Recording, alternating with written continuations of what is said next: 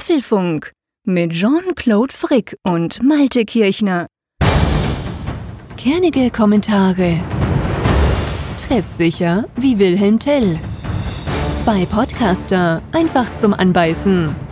Das ist der Apfelfunk, der Apple Podcast mit Biss.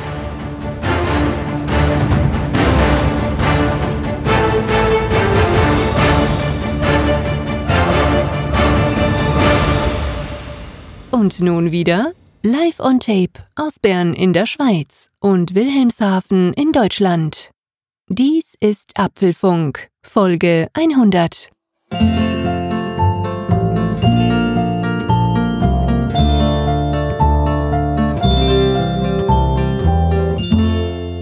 Herzlich willkommen zum Apfelfunk Ausgabe, ha, meine Güte, dreistellig, Ausgabe 100, sozusagen die Jubiläumsausgabe.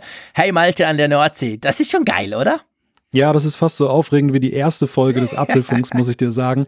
Also die 99 dazwischen, die gingen eigentlich vom Lampenfieber her, aber jetzt die 100 erreicht zu haben, das ist schon spannend. Es wäre eine 98 dazwischen, wenn die erste aufgeregt war. Wobei ah, ich muss dir ehrlich ja, gesagt sagen, ich muss dir ehrlich, ja, der Schweizer kann rechnen, aber auch nicht immer. Aber ich muss dir ehrlich gesagt sagen, bei der ersten war ich noch gar nicht aufgeregt, weil ich dachte, das hört ja sowieso niemand zu.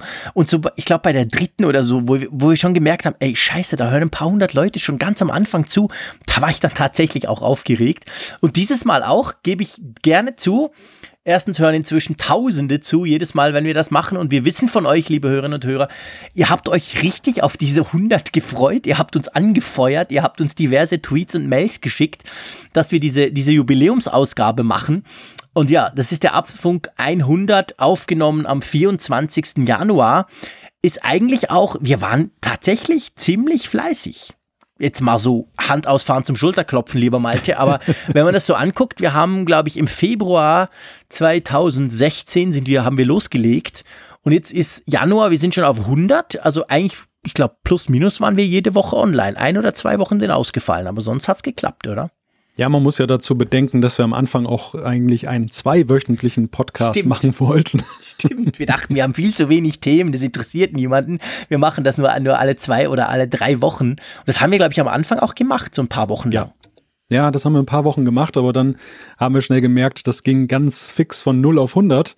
Und dann war das gar nicht mehr zu halten. Alleine vom Feedback her war dieser Takt nicht, nicht mehr zu, ja, bewahren. Ja, ich glaube, das ist auch wirklich das Spezielle am Apfelfunk. Und bitte verzeiht uns, wenn wir uns jetzt einfach noch ein bisschen schwelgen in dieser 100 und so stolz sind, vor allem aber auf euch, liebe Hörerinnen und Hörer, weil ihr habt uns from day one eigentlich, habt ihr uns Feedback geschickt und das wurde so schnell ein essentieller Teil des Podcasts, dass wir eben nach kurzer Zeit schon gemerkt haben, hey, selbst wenn Apple mal ein halbes Jahr gar nichts tut, wir haben so viel Feedback oder wir kriegen so viel Feedback von euch, wie ihr das nutzt, was ihr alles macht, was euch interessiert, dass wir damit allein den Podcast füllen könnten. Und von dem her gesehen ist es vielleicht ein bisschen eine merkwürdige Situation, dass wir heute wahrscheinlich kein Feedback reinnehmen können, weil wir so viele spannende Themen haben. Ja, ja, das gehört halt auch zum Apfelfunk. Ja, genau, das ist so ein bisschen die Ironie des Schicksals.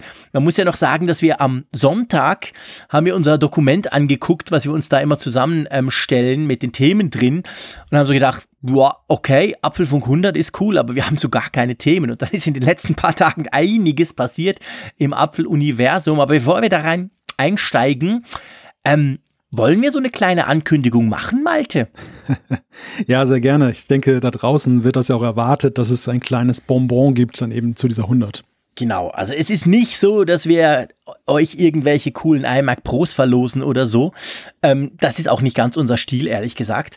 Aber ähm, es gibt so ein Thema, das hat sich jetzt gerade so in den letzten 30, 40 Podcast-Folgen, würde ich mal sagen, wurde das dann immer wieder, immer wenn wir gesagt haben, wir haben uns ja noch gar nie gesehen, ich kenne den Malte eigentlich gar nicht, weil ich weiß gar nicht, mit wem ich da immer quassle am Abend, ähm, da kamen dann immer so, so Mails, so, äh, was, also wie bitte, ihr kennt euch noch gar nicht und das kriegen wir immer wieder auch von euch, liebe Hörerinnen und Hörer, mit, dass ihr sagt, ja, aber das kann doch nicht sein. Seit zwei Jahren einmal pro Woche quasselt ihr zwei Stunden über Apple und ihr habt euch noch nie gesehen. Stand heute, das ist tatsächlich so. Aber Stand auch im Apfelfunk 100 können wir ankündigen, das werden wir ändern. Genau. Wir wollen es endlich tun.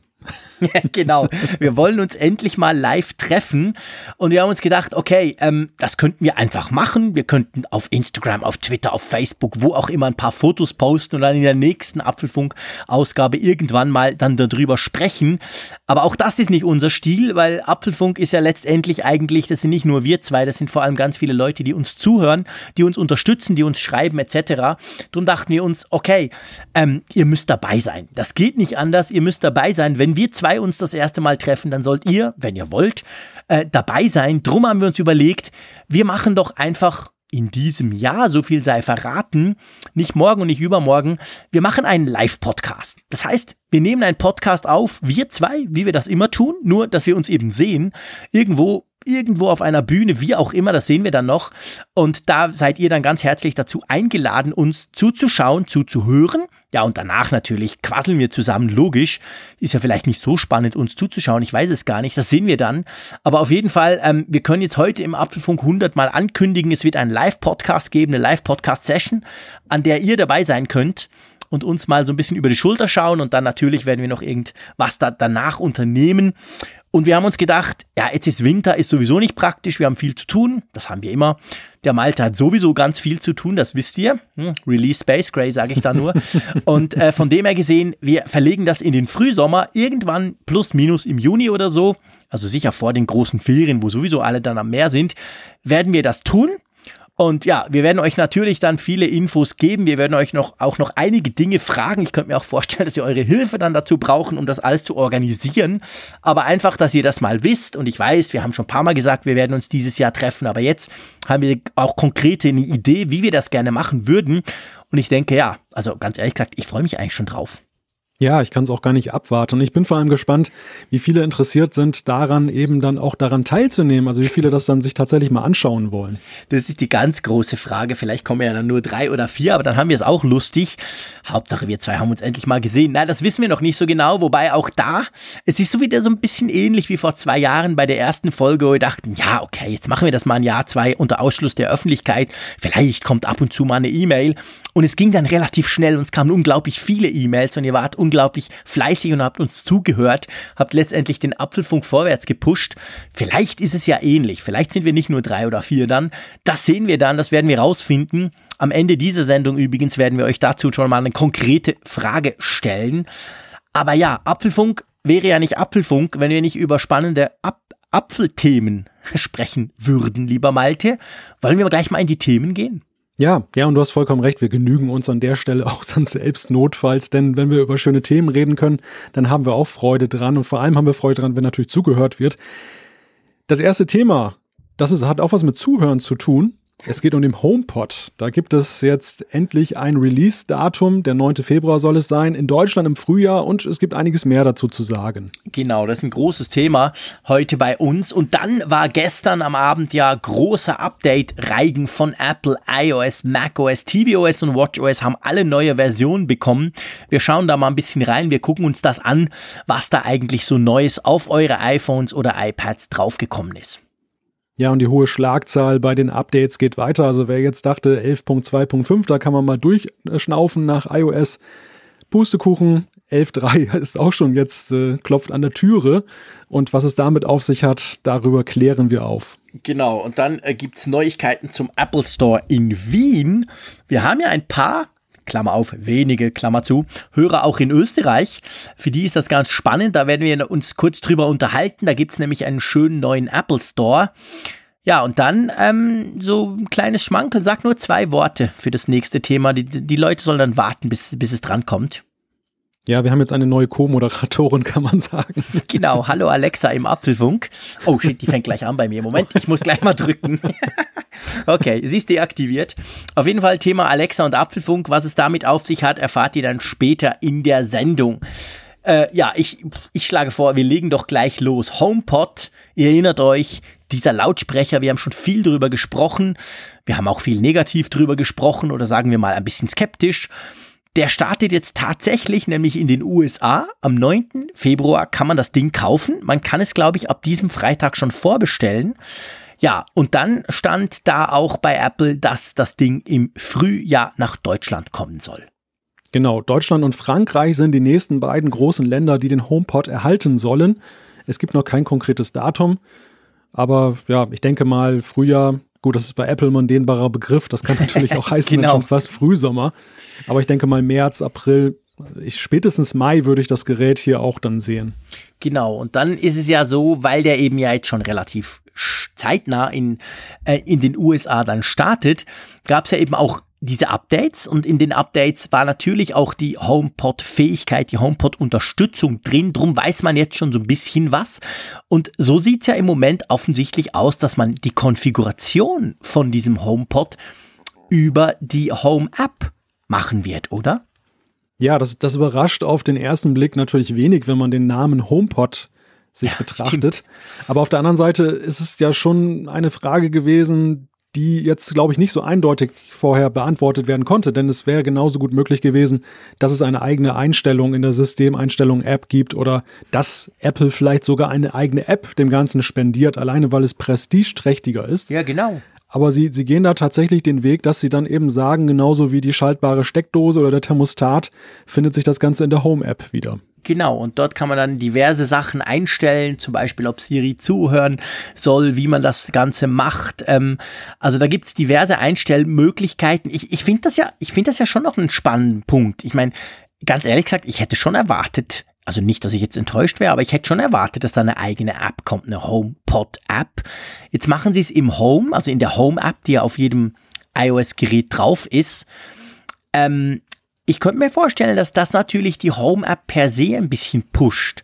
Weil seien wir ehrlich, wenn du nicht gerade intelligente Lampen steuern willst, irgendwelche Kameras oder so, dann kommst du eigentlich bei der Home-App ja gar nie vorbei. Also ich, ich sag ganz ehrlich, ich habe tatsächlich erst jetzt seit Weihnachten mein Philips Hue-System dahingehend aufgerüstet, dass ich eine neue Bridge gekauft habe, die eben HomePod, äh, HomeKit fähig ist. Und inzwischen habe ich noch eine Kamera etc. Und jetzt, jetzt nutze ich HomeKit die Home-App, bin eigentlich sehr zufrieden damit, aber ich habe das vorher jahrelang nie geöffnet. Ich habe glaube ich einmal aufgemacht und das sieht ja sehr leer aus, wenn man keine Geräte hat, dann macht man es gleich wieder zu. Meinst du, dass das ist Apple quasi, dass das Apple strategisch genau wichtig ist, dass sie sagen, hey komm, wir haben schon diese coole App, aber niemand nutzt die, also verschieben wir quasi den HomePod da rein und machen nicht noch eine zusätzliche App dafür. Ich könnte jetzt ketzerisch sagen, dass vielleicht die Home-App eher den HomePod stützt als umgekehrt. ja, gut, da kommen wir dann noch gleich These. dazu. Steile, Steile These. These. Nein, genau. also, äh, es, geht, es geht mir gena absolut genauso wie dir. Ich hatte diese Home-App lange auf meinem iPhone drauf und auf meinem iPad, ohne dass ich da sie benutzt habe. Wenn man keine Geräte hat, dann kann man ja auch daran wenig ausprobieren. Also dann ist sie auch extrem langweilig. Ja, genau. Und ich habe mir dann tatsächlich erst vor ein paar Monaten so eine intelligente Steckdose, in Anführungszeichen intelligente Steckdose gekauft von Eve, Eve mhm. Energy. Und die ist halt HomeKit, per HomeKit-Steuerung dann ähm, ansprechbar. Und seitdem bin ich mit der Home-App dabei habe mittlerweile noch ein weiteres Gerät und ja, ich muss sagen, also die Implementation ist ja schon ziemlich gut und ich glaube, dass auch das spricht funktionell einfach dafür, dass Apple gesagt hat, den HomePod da reinzunehmen, denn du hast ja die direkte Verzahnung zum Beispiel auch mit dem Kontrollzentrum. Da kannst du dir dann eben dieses kleine Haussymbol reinlegen mhm. und kannst dann auch deine HomeKit-Geräte steuern. Per Siri ist das ansprechbar. Also ich glaube, es sicherlich Marketing spielt hier eine Rolle, denke ich auch, dass die damit so ein bisschen Home pushen wollen oder dieses ganze Home-Ecosystem, diese ganze Home-Kit-Geschichte. Gleichzeitig sprechen aber auch pragmatische Gründe dafür, denn all das, was in Home schon drin steckt, also Siri-Integration und halt Kontrollzentrum-Display, äh, All das hätte man ja ein zweites Mal für eine zusätzliche App machen müssen. Nicht, dass das Apple nicht schaffen würde, aber das schafft natürlich wiederum ein weiteres Symbol, das, das schafft, äh, sorgt für Unordnung optisch. Ja. Und da haben sie vielleicht einfach auch gesagt, nee, warum denn nicht auch in der Home-App das integrieren? Ja, das stimmt, da hast du absolut recht. Ähm, komm, lass uns einen kleinen Exkurs machen. Wir haben ja Zeit, es ist Folge 100, wir dürfen machen, was wir wollen. Gut, das machen wir sowieso in jeder Folge. Ähm, und zwar ich möchte noch kurz über diese Home-App sprechen, weil ich bin, muss ich wirklich sagen, ziemlich begeistert von dem Ding. Eine App, die ich immer nur aufgemacht habe, wo ich dachte, warum gibt's da keinen Demo-Modus? Ist so völlig uncool, wenn man eben nichts hat. Inzwischen habe ich ähm, acht äh, Philips Hue-Birnen, die ich da darüber steuere, vier schaltbare Steckdosen und vor allem, was ich extrem lustig und spannend finde, so eine Außenkamera von Netatmo. Die sind alle HomeKit-fähig, die habe ich da alle reingekloppt. Und du wirst, du wirst ja sicher lachen, aber man darf das ja bei der Folge 100 auch mal tun. Ich brauche inzwischen richtig häufig Siri. Bitte großer, großer Applaus. Nein. Aber das ist definitiv so. Hätte ich nie gedacht. Ihr wisst, ich, ich, ich lästere den lieben langen Tag über Siri. Ich nerv mich, wenn sie mich nicht versteht. Und ich sehe vor allem meistens den Grund nicht, warum ich mit dem Ding sprechen soll. Aber jetzt zum Beispiel, kleines Beispiel, draußen, ich habe so einen Vorplatz mit einer Garage drauf, da war früher so ein 250 Watt Strahler, so eine Lampe einfach, die quasi per, ähm, per, per Bewegungsmelder anging und wenn es ein bisschen gewindet hat, war die quasi die ganze Nacht dann an und so, weil der Baum gegenüber gewackelt hat. Jetzt habe ich eben diese Kamera, die geht nur an, wenn sie Menschen oder Tiere, das kann man einstellen, bei Tieren habe ich natürlich deaktiviert, erkennt und die, den Strahler selber kann man aber natürlich auch steuern und eben über Siri auch. Also man kann sich über die, die Home-App selber, kann man sich sogar das Bild anzeigen lassen, aber vor allem eben auch den Lampenteil von dieser Kamera steuern. Und das mache ich jetzt einfach so, wenn ich zum Beispiel aus dem Haus komme, da muss ich ein bisschen laufen, der, der, der guckt eher so ein bisschen zum Gartenende raus, sage ich mal. Also am Anfang ist noch dunkel, wenn ich aus dem Haus rausgehe. Und jetzt, jetzt rede ich einfach mit meiner Uhr und sage, hey Siri, mach draußen das Licht an. Und das geht irgendwie zwei Sekunden. Zack, dann ist das Licht an. Und wenn ich irgendwo weggehe oder so, dann kann ich sagen, mach's aus oder umgekehrt. Das finde ich echt super praktisch. Hätte ich nicht gedacht, wie einfach das ist. Vor allem, wenn man eine Apple Watch halt hat, weil da musst du nicht noch am iPhone rumdrücken. Also von dem her gesehen muss ich sagen, für so einfache Schaltaufgaben finde ich, ähm, ist Siri sehr, sehr praktisch. Also das ist fast prädestiniert dafür eigentlich. Ja, wo wir gerade bei überraschenden Siri-Aussagen sind. Ich werde jetzt nämlich sagen, dass ich gerade Siri als Schwachstelle dieser ganzen Home-Geschichte ansehe. Ah, spannend, sehr cool. Denn ich, ich habe mir diese Steckdose auch gekauft, weil ich halt den Wunsch hatte, ich habe hier so eine Lampe, die in der Ecke steht und wo der Lichtschalter halt immer so ein bisschen schwer erreichbar ist, die ich mhm. dann aber hier im Dachzimmer immer ständig an- und ausschalte, wenn ich rein und raus gehe und wo ich so dachte, es wäre doch klasse, wenn man die per Sprache steuern könnte. Und das ja. war so mein Einstieg in die HomeKit-Welt. Natürlich auch gerade mit Blick auf Siri, dass ich dachte, klasse, Siri ist ja grundsätzlich sympathisch, kannst du nutzen. Und ich finde, die Reaktionszeit von Siri ist mhm. gewöhnungsbedürftig. Dann die, dann die Antwort, die dann noch kommt, die ist viel zu langatmig, bis dann ja. richtig unnötig und langatmig. Und ähm, diese, diese Aktivierung über das Hey, ich sag's jetzt nicht, ja. sowieso, mhm. die ist auch nicht ja, besonders verlässlich, wenn ich jetzt mal vergleiche den direkten Mitbewerbern, den von Amazon nämlich. Mhm. Und das, das Kuriose ist, ich habe hier noch so eine andere, eine andere Lichtinstallation, die man sowohl per HomeKit ansprechen kann, als auch per ähm, Alexa. Und mhm. ähm, da ist es dann so, dass die einfach im Vergleich deutlich schneller über das Echo anzusprechen ist als über Siri. Also ich finde, mhm. insgesamt ist das ganze HomeKit-System deutlich dem, dem äh, Ökosystem mhm. über, über, überlegen. Das fängt schon damit an, wie du die Geräte integrierst, dass du ja. eben diesen Fotoscanner hast, wo du dann diese, diese ID einscannst genau. und dann findet er das Gerät, das installiert sich alles selber. Das ist ganz prima gemacht. Es ist optisch, finde ich, auch ansprechend mhm. aufbereitet. Ist vielleicht Geschmackssache mit diesen Tapeten am Hintergrund. Aber man kann es sinnvoll gliedern, zum Beispiel nach ja. verschiedenen Zimmern und so weiter und so fort. Also alles super. Home äh, ist wirklich eine gute Geschichte ja. und auch gut integriertes Betriebssystem, aber die Spracherkennung ist, ja. finde ich, ausbaufähig. Spannend, ja, es ist sehr spannend. Also vielleicht, das, das ist natürlich, das ist ein absolut wichtiger Punkt, den du ansprichst. Ich finde auch grundsätzlich Home ist, ist eigentlich sehr übersichtlich, für was man da alles reinkloppen kann. Ich meine, ich habe jetzt wirklich mal alles reingekloppt, was ich habe. Selbst irgendwie im Keller, wo ich es eigentlich nicht steuern muss, aber da hatte ich halt noch eine Lampe übrig.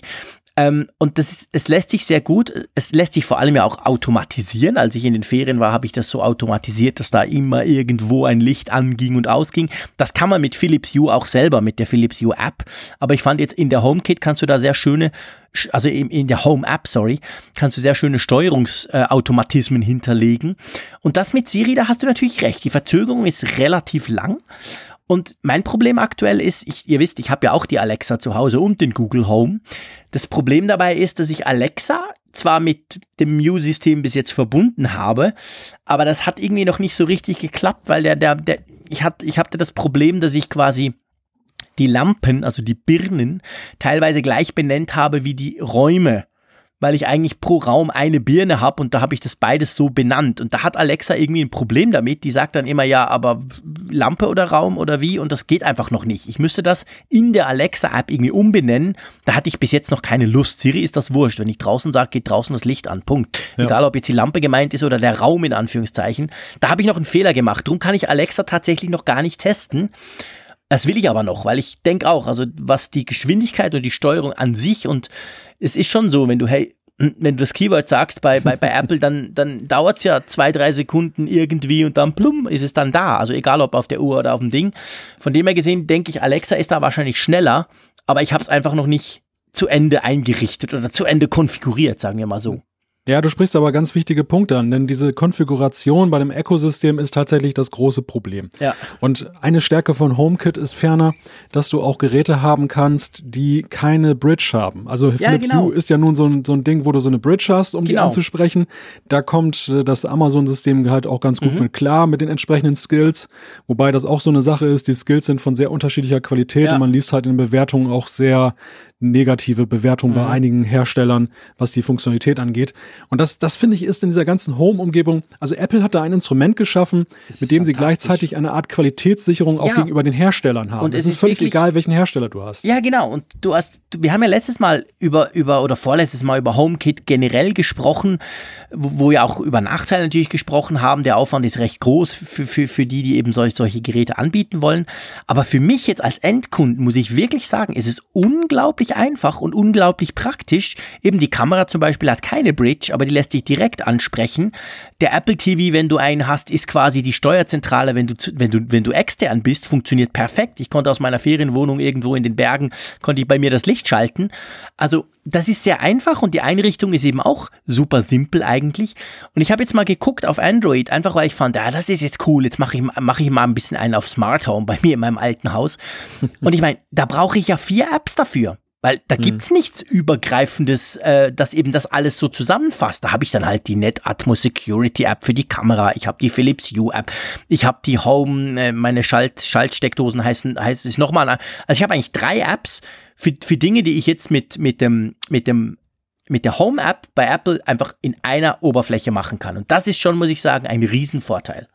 Ja, nebenbei bemerkt, du brauchst nicht mal ein Apple TV, es reicht zum Beispiel auch ein iPad im stimmt, Haus, stimmt. das dann als Schaltzentrale genutzt werden kann. Das muss man also aber dann immer laufen Interface. lassen, oder? Wenn du jetzt quasi, angenommen, du bist jetzt weg und willst auch ja. von extern was machen, dann müsstest du ja. einfach gucken, dass das iPad läuft, oder? Genau, das muss ja. natürlich always on sein, das muss genau. natürlich auch zu Hause sein. Also wer jetzt zum Beispiel so ein Businessgerät hat, das er dann häufig mitnimmt, dann bringt das natürlich wenig. aber ich behaupte einfach mal, in vielen Haushalten gibt es dieses reine ja, und Wohnzimmer weißt du, es ist so typisch Apple. Das ist für ja. mich typisch Apple. Zum Beispiel auch, dass das mit dem Apple TV geht. Ich meine, du musst nichts tun.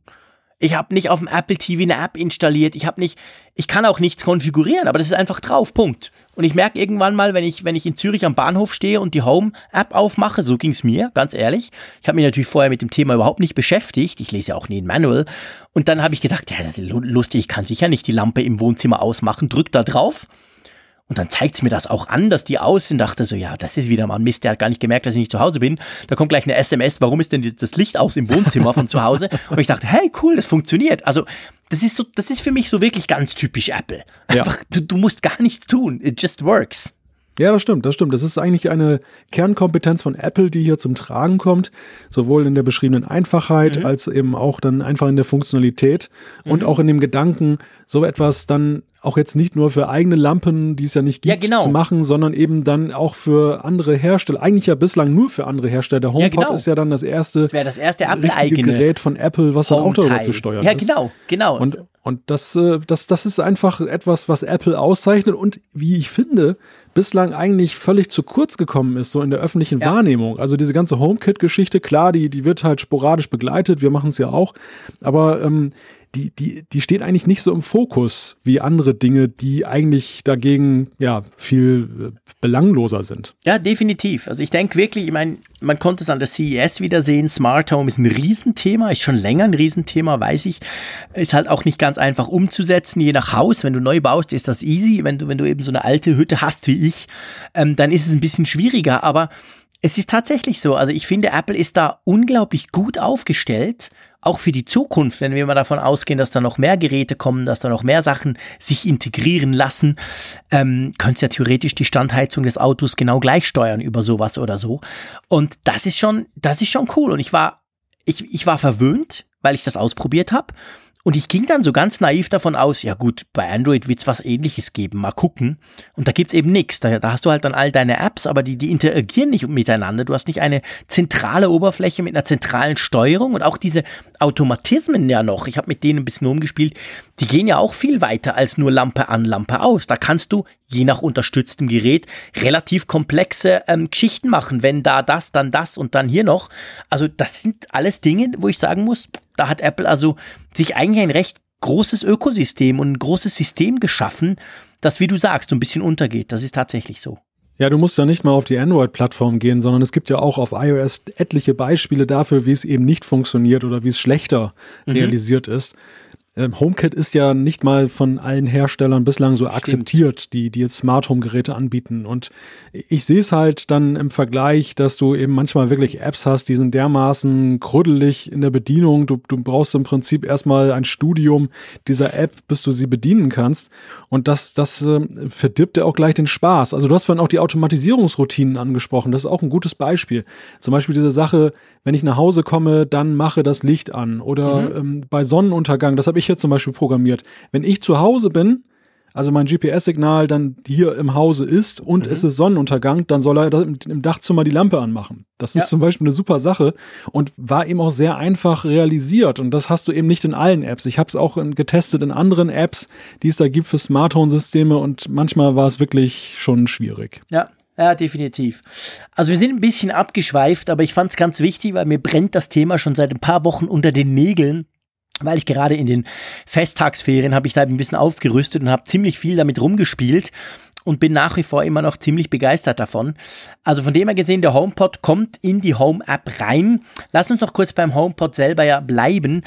Ein spannendes Feature, bevor wir dann wieder mal unser übliches Nörglertum über den HomePod ausschütten werden, keine Bange. Aber ein Feature, was ich ganz interessant finde, offensichtlich soll es möglich sein, via Multivoice, dass der quasi unterschiedliche Stimmen der, der, der, der, also der kann zwischen dem Besitzer unterscheiden und anderen Personen. Also mit anderen Worten, ich, wenn er mir gehört, könnte mir quasi per Siri irgendwie eine, eine, eine iMessage-Nachricht vorlesen lassen. Du aber oder meine Kiddies dann nicht. Meinst du, das wird funktionieren? Hm. Ja, das ist die Frage, ob das dann irgendwann in einem finalen Release dann auch tatsächlich wiederfindet.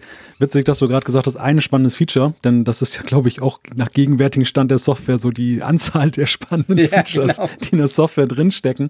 Aber das, das ist in der Tat ein, ein vielversprechender Ansatz, wenn Apple das tatsächlich realisiert, dass sie eine Benutzertrennung anhand der Stimme vornehmen können. Darüber ist ja immer schon mal spekuliert worden, dass nach Touch ID und Face ID eben auch irgendwas mit der Stimme in Zukunft gemacht wird dann äh, hätte man natürlich auch, wenn man das überträgt aufs iPhone, auch dort oder aufs iPad, auch dort dann Möglichkeiten, ähm, Siri in irgendeiner Weise noch funktionell auszubauen. Und das wäre ja in der Tat auch ein Alleinstellungsmerkmal gegenüber den Mitbewerbern, die bislang eben sowas meines Wissens nicht umgesetzt haben. Aber ich glaube, es ist auch verdammt schwer. Was macht man Jein. zum Beispiel, wenn man, wie wir beide, mal heiser ist? Ähm, ja, genau. Also gut, ja, ja, genau. Was machst du dann? Dann siehst du alt aus. Ja, vor allem, der Punkt ist natürlich noch ein anderer. Ähm, das haben andere auch. Also der Google Home zumindest. Äh, jetzt muss ich aufpassen. Bietet diese Funktion oder soll sie mal bieten? Ich glaube, soll sie mal bieten, weil ich, ich nutze ja den Google Home Import aus USA, aber in der Schweiz und da habe ich auch nicht ganz die gleichen Features drauf, wie wenn du den in New York jetzt anstöpselst oder so der soll das können. Aber wenn man so ein bisschen googelt, stellt man fest, dass selbst die, die die Beta oder die in diesem Beta-Programm drin sind, sagen, ja, aber so richtig gut funktioniert das noch nicht. Und dann ist natürlich meine große Befürchtung. Wir haben ja jetzt schon oft über Siri gesprochen, wie gut die ist oder wie schlecht im Unterschied zu Alexa und vor allem zu Google. Google ist ja gerade, was die Spracherkennung, Sprachsteuerung anbelangt, sensationell gut. Einerseits bei den Smartphones, aber eben auch bei ihrem kleinen Lautsprecher da. Ähm, und, und wenn die das bis jetzt noch nicht hundertprozentig auf die Reihe kriegen, dann muss ich dir ganz ehrlich sagen, da gehe ich auch nicht davon aus, dass Apple das schafft. Ja, schwierige Wette auf die Zukunft. Ich weiß ja. es nicht. Ich weiß es nicht, ob, ob Apple das, das nicht hinkriegt. Tendenziell würde ich auch sagen, Google einfach mit seinem großen Datenfundus ist dann natürlich erstmal im Vorteil, mhm. um dann Merkmale herauszuarbeiten. Dann, äh, aber andererseits ist ja Apple im Bereich Machine Learning auch ja aktuell sehr groß unterwegs. Vielleicht haben sie da ja irgendwelche Patentrezepte gefunden. Vielleicht ist es aber tatsächlich auch so ein Ding. Also wir haben das Ganze ja aus einem Leak, was aus Frankreich witzigerweise gekommen ist. Ja. Dort wird wohl gerade die Software getestet. Genau. Dann wahrscheinlich für den Marktstart, der da ja im Frühjahr dann erfolgen soll, zusammen mit Deutschland. Mhm. Und dort war das wohl auf einem Screen dann zu sehen, dass man eben da sowas einstellen kann. Wenn sowas kommt, das wäre natürlich in der Tat, finde ich, aber schon so eine Funktion, die den HomePod ja interessanter macht. Also ja, nicht nur eben aus, aus äh, Sicht der, der Tonqualität. Ich denke, es ist mittlerweile sehr klar, dass, dass Apple ja derzeit nur die Audiophilen adressiert, die wirklich sagen, ich will so einen coolen, vernetzten Lautsprecher haben und der muss eine super Qualität haben, so ein bisschen Lifestyle-mäßig aussehen. Das, das ist ja momentan eigentlich das kann der einzige Grund sein, den zum jetzigen Zeitpunkt zu kaufen. Denn ganz ehrlich, ähm, die Funktionalitäten, die sind es ja nicht. Ich habe ja bis zuletzt gehofft, gehofft, dass da irgendwie nochmal was kommt. Jetzt so als große Überraschung, mhm. äh, schaut mal her, mhm. das und das kann man damit machen. Ich dachte auch, dass die Verspätung möglicherweise daher rührt. Und ähm, als ich dann die ersten Details diese Woche las und dann die Apple-Pressemitteilung, ich war schon ein bisschen ernüchtert. Ich meine, ich will dem Ding nicht Unrecht tun. Vielleicht, wenn ich das hier mal stehen hätte, bin ich hinterher ganz begeistert. Aber im Moment habe ich wenig Euphorie, jetzt in den nächsten Apple Store zu rennen, das Ding zu kaufen. Ja, vor allem auch, und das finde ich schon auch ein krass. Du hast jetzt gerade an erwähnt, das Ding ist ja verspätet. Nicht extrem viel, aber sagen wir mal plus minus zwei Monate. Ähm, und trotz dieser Verspätung werden, wie ich finde, unglaublich wichtige Funktionen, Multiroom, Stereomodus, äh, die kommen noch nicht. Also die kommen nicht Anfang Februar. Vielleicht kommen sie im Frühling, wenn dann Deutschland und Frankreich noch drankommen per Update. Aber das heißt im Moment, und ich meine, Apple sagt ja, hey, das ist der groß, der ist super qualitativ, der ist Hammer. Also sie zielen ja vor allem, ich sag's jetzt mal einfach, vor allem auf Sonos und auf diese Liga, also die sehr guten Lautsprecher, die nicht unbedingt intelligent sind, aber die geil tönen. Aber gerade Multiroom, dass du halt eben zwei so, zwei so Dinge hast, einen im Wohnzimmer, einen im Schlafzimmer oder wo auch immer, und dass das eben dann roomt, also dass du überall Musik hören kannst, hin und her läufst und es keine Verzögerung gibt, etc. Oder umgekehrt der Stereo-Modus quasi, wo du zwei von den Dingern in, in einen großen Raum stellst und hast Stereo. Das kommt noch nicht und da frage ich mich schon, was haben denn die gemacht in den letzten Monaten? Ja, ich denke schon, dass die hart dran gearbeitet haben, aber es ja, zeigt sich klar. mal wieder, dass, dass Apple ein Softwareproblem aktuell hat. Also das, das, ja. ähm, die Frage war ja, warum hat sich der HomePod im Dezember verspätet? Lag es daran, dass er schwer zu fertigen war, dass die Zulieferer in China das nicht hingekriegt haben? Ich glaube mittlerweile, dass das hat, wenn überhaupt, kaum die Rolle gespielt. Mhm. Dass das Hauptproblem ist tatsächlich, dass sie das nicht geregelt bekommen, dass sie eben diese coolen Features jetzt auch aus Sicht der Tonqualität oder des, des Audiophilen halt geliefert bekommen. Ich meine, wir erinnern uns, sie haben damals das Ganze ja im, im Juni, glaube ich, letzten Jahres vorgestellt. Ja. Im Sommer auf jeden Fall. An und da WWDC. gab es dann auf der WWDC, genau. genau, auf der Weltentwicklerkonferenz. Und da war ja dann eben auch schon der Showcase dieses, ähm, man stellt sich einen in die eine Ecke und den anderen in die andere Ecke ja, genau. und dann hat man diesen besagten Stereo-Sound. Die Dinger, die, die sprechen sich so untereinander ab, dass man eben wirklich ein perfektes Klangerlebnis bekommt. Und wir haben damals gesagt, okay, Tonqualität, cool, das ist ja sicherlich eine tolle Sache. Ähm, was bietet das Ganze in puncto Siri noch? Da wissen wir jetzt, da kommt erstmal nichts bis wenig. Mhm. Und damit reduziert sich alles auf die Tonqualität, aber selbst da kriegt man jetzt ja nur die halbe Miete und das wohlgemerkt für einen satten Preis. Ich finde das extrem schwierig. Also ich, ich bin ja. sehr skeptisch, was dieses Produkt angeht, ob Apple das nicht viel zu früh angekündigt hat und ähm, ob sie nicht auch da ein Stück weit eine, eine Bauchlandung mit hinlegen jetzt am Anfang, weil das, das sind ganz schlechte Vorzeichen. Ja, das ist so ich meine, klar kannst du argumentieren, hey, aber wenn die Hardware top ist, also sprich, wenn das Ding super, super, duper toll tönt, dann kannst du alle Probleme, die wir jetzt besprochen haben, an und für sich per Software-Update lösen. Aber auf der anderen Seite heißt das natürlich für den amerikanischen Kunden, der jetzt in San Francisco am, am 9. Februar so ein Ding für 350 Dollar kauft, dass er nicht annähernd das Potenzial des Teils ausnutzen wird können, eine gewisse Zeit lang. Und da gebe ich dir recht. Ich meine, auch AirPlay 2 wurde ja verschoben. AirPlay 2, wo man sich ja einiges versprochen hat, auch auf iPhone-Seite, sage ich mal. Ähm, ja, wahrscheinlich ist tatsächlich ein Softwareproblem, wie du sagst. Also das könnte gut sein, dass wir am Schluss an der Soft, dass das Ganze an der Software krankt, nach wie vor noch. Ähm, eine Funktion, die ich, wo ich mich echt, wo ich zuerst so gedacht habe, war cool, und dann dachte ich, äh, aber für was braucht man das? Man soll offensichtlich den HomePod als eine Art ja, Freisprechanlage fürs iPhone nutzen können. Denkst du, das ist praktisch? ja, das hängt natürlich vom Use Case ab. Ja, genau. Weißt du, ich stelle es mir jetzt so vor, ich bin in der Küche. Ich gebe zu, meine smarten Speaker sind alle in der Küche, weil da brauche ich sie, da brauche ich Sprachsteuerung, wenn ich mit dreckigen Händen rumlatsche, beim Kochen oder so. Ich stelle mir jetzt vor und dann läutet mein Handy. Und dann nimmt der, also das, das wäre jetzt noch ein Use Case doch. Und dann prallt, dann, dann quasselt der halt über den, den großen Lautsprecher. Ich habe quasi die Hände frei. Ich schreie dann so ein bisschen in der Küche rum der nimmt das hoffentlich idealerweise wieder, wieder gut auf mit seinem Mikrofon. Aber sonst so, pff, wofür brauche ich das? Ja, es unterstellt, dass das iPhone jetzt im Lautsprechermodus so schlecht ist, ja, genau. dass es besser wäre, es so es zu machen. Nicht. Genau. genau, das ist es gerade nicht. Deshalb, deshalb ergibt sich da wahrscheinlich dann für viele nicht ja, genau. dieser Use Case. Ich glaube, dass das Ganze steht aber sinnbildlich eher dafür, dass Apple versucht oder versuchen wird, ja auch weitestmöglich dann eben sein, sein Ökosystem miteinander zu vernetzen mit diesem Gerät. Ja, also das klar. Gerät soll im Mittelpunkt stehen, soll dann sozusagen so eine Art Schnittstelle bilden und da ist es vielleicht einfach nicht verkehrt, alle Möglichkeiten auszuschöpfen, unabhängig jetzt davon, ob das jetzt wirklich dann ein Top-Feature, ja, was die schon. Nutzung ist, angeht. Ne? Da, da, da, hast du recht, das stimmt. Also ich meine, ich kann mir auch vorstellen, wenn ich einen Film gucke, wenn der, wenn der Sound dann über den HomePod laufen könnte, tönt das natürlich immer noch besser als aus dem Screen, also aus, aus dem iPhone oder so und es, es ist natürlich typisch Apple, wenn man alles vernetzt. Letztendlich ist das die große Stärke von Apple, wenn eben alles aus einem Haus kommt. Von dem her gesehen, ja, da kommt dann vielleicht auch noch mehr, da hast du schon recht. Äh, eine Sache, die ich gerne noch ansprechen würde, die dir wahrscheinlich ziemlich wurscht ist, aber das dürfte mal ein Teil sein, das sage ich jetzt einfach so, das wirst du viel früher testen können als ich. Hm. Ja, ja, es sieht ganz danach aus, denn in der Schweiz und in Österreich, da sieht es ja eben nicht so aus, als wenn der HomePod da bald landen wird. Alleine eben deshalb, weil Siri ein ganz entscheidender Teil ist, wenn auch leider kein Teil, der jetzt groß erweitert wurde. Aber das ist die Ironie des Schicksals letztendlich führt es eben dazu, wir haben ja die Situation, du wirst mich korrigieren oder du weißt es besser als ich. Beim Apple TV ähm, ist es ja so, dass es bislang immer noch nicht funktioniert.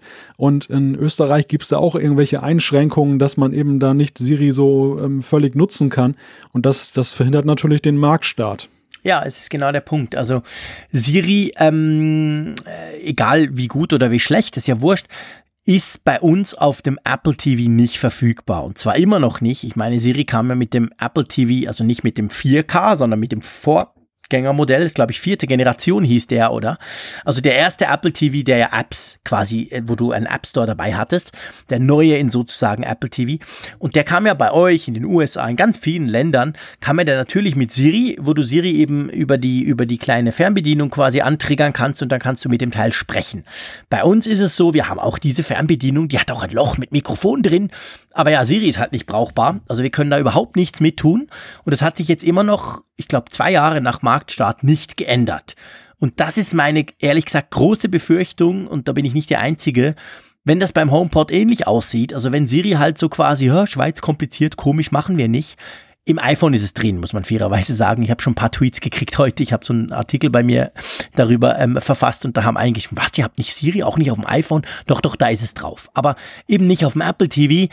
Und der HomePod ist ja vergleichbar, was das anbelangt. Und drum, es war ja jetzt auch nicht die Meldung, eben im Frühling ist jetzt mal Deutschland, Frankreich und sonst noch gar nichts. Und dann kommen vielleicht dann irgendwann mal etwas später noch ein paar andere Länder. Aber ich sag dir ganz ehrlich, ich fürchte, dass wir diesen HomePod nicht so schnell bei uns sehen werden. Ja, es ist natürlich eine völlig absurde Situation, denn man fragt sich ja zu Recht, warum ist es zumindest in den deutschsprachigen Teilen jetzt der Schweiz und in, in, Österreich eben nicht möglich, dann das gleiche System zu nutzen, was ja in Deutschland das ja auch nicht so homogen ist sprachlich. Ich meine, man könnte jetzt argumentieren, äh, die Schweizer reden vielleicht ein bisschen anders Deutsch als die Norddeutschen, nee. aber der, der Bayer und der Sachse sprechen noch mehr anders manchmal Deutsch als dann der Norddeutsche. Das, das ist ja eben auch kein Hemmnis und deshalb ist das für mich sage ich mal jetzt aus der Perspektive desjenigen, der jetzt ja nicht das Problem hat, aber trotzdem völlig unverständlich, dass man eben das nicht hinkriegt und ähm, dass das auch vor allem ein Zustand ist, der schon so lange anhält. Also dass Apple das immer so ein bisschen langsam ausrollt, dass einige Länder, wo eben dann die größte Wirtschaftskraft zu erwarten ist, der größte Profit bevorzugt werden, das mag aus der Sicht einiger in den anderen Ländern dann ungerecht sein, aber ist natürlich jetzt marktwirtschaftlich erklärbar. Aber dass sie das eben über einen längeren Zeitraum nicht dann mal anfassen, zumal eben, wie gesagt, ich nicht glaube, dass da technisch eine große Hürde ist, das verstehe ich nicht. Ja, ich glaube, es ist auch nicht, es hat nicht mit der Sprache zu tun, vielmehr mit der Lokalisierung der Daten. Weil ich meine, bei uns eben auf dem iPhone, wir können ja auch damit sprechen und wir müssen halt Deutsch sprechen. Wir können natürlich nicht unseren komischen Dialekt sprechen, aber das sind wir uns sowieso gewöhnt. Den kann man nirgends sprechen eigentlich. Von dem her gesehen, das ist nicht das Problem und ich glaube, das ist auch nicht das Problem der Verständlichkeit. Also selbst ich mit meinem komischen ähm, Schweizerdeutsch, Deutsch, äh, Alexa, Google Home, äh, selbst Siri versteht mich prinzipiell eigentlich problemlos. Ich denke aber, es ist beim Apple TV wurde es auch so verargumentiert, weil diese Frage haben natürlich Journalisten immer wieder Apple gestellt. Was ist denn los? Ja, aber weißt du mit den ganzen, der Programmplaner, die Suche, die ganzen Inhalte, die sind ja bei euch ganz anders und irgendwie, also das ist vielleicht auch nur ein, ein, ein vorgeschobenes Argument, aber das ist immer das Argument, das wir in der Schweiz hören bei solchen Sachen. Lokalisierung. Das gleiche bei Alexa, wenn du Amazon fragst. Ja, klar versteht der die Schweizer, das ist nicht das Problem. Ah, aber die Lokalisierung, wir kennen eure Adressen nicht, etc. pp. Also, das ist dann immer so ein Argument und das dürfte beim HomePod wahrscheinlich dann das gleiche sein. Hm. Ja, ja, mag sein. Das ist aber nichtsdestotrotz. Ich, für mich ist es einfach ein Zustand, der eben vom Konsumenten aus dann schwer zu verstehen ist und ist der finde ich auch gerade gerade bei diesem HomePod, also ich finde der, der HomePod startet jetzt ja nicht aus einer sehr starken Position heraus, sondern der der ist ja im, im Grunde kommt er in ein, ein Feld von Mitbewerbern, die schon sehr weit sind, die technisch dann auch schon einiges mehr können und der versucht halt mit seinen Qualitäten zu punkten, aber dennoch müsste eigentlich Apple ja daran gelegen sein, möglichst schnell einen nennenswerten internationalen Marktanteil zu erreichen. Ja, genau. Und dass man da jetzt dann so viele Länder erstmal auslässt und ähm, dass dann eben auch dieses Hemmnis da, da im Wege steht, ich verstehe es nicht so recht. Ja, das geht mir auch so. Also, wie gesagt, es ist natürlich nicht so, dass Apple jetzt gesagt hätte, der kommt nicht in die Schweiz. Das ist meine Interpretation, wenn ich so ein bisschen gucke, was in den letzten Monaten und Jahren bei uns so abgegangen ist und darauf eben schließen, dass jetzt in dieser aktuellen Meldung eben gar nichts von anderen Ländern stand. Gut möglich, dass wir dann vielleicht zwei Monate später kommen. Ich lasse mich dann gerne eines Besseren belehren, aber die Befürchtung ist ganz real und zeigt ja anhand des Apple TV eben, dass das durchaus ein Problem ist und nicht nur der ungeduldige Frick in Bern, das ist er definitiv, aber ähm, das liegt nicht an mir, sondern es ist tatsächlich offensichtlich ein Problem. Aber lass uns mal diesen HomePod beiseite legen, im wahrsten Sinne des Wortes, und äh, lass uns mal zum gestrigen Abend gehen. Der war ja softwaretechnisch mal wieder richtig spannend, iOS 11.2.3, nee, Moment, 11.2.5 kam, müssen wir unbedingt drüber sprechen. Freudscher Versprecher. Ja, natürlich, ja. genau. Und dann tvOS entsprechend und watchOS 4.2.2 auch und macOS 12.3.3 war es, glaube ich. Lass mich kurz gucken.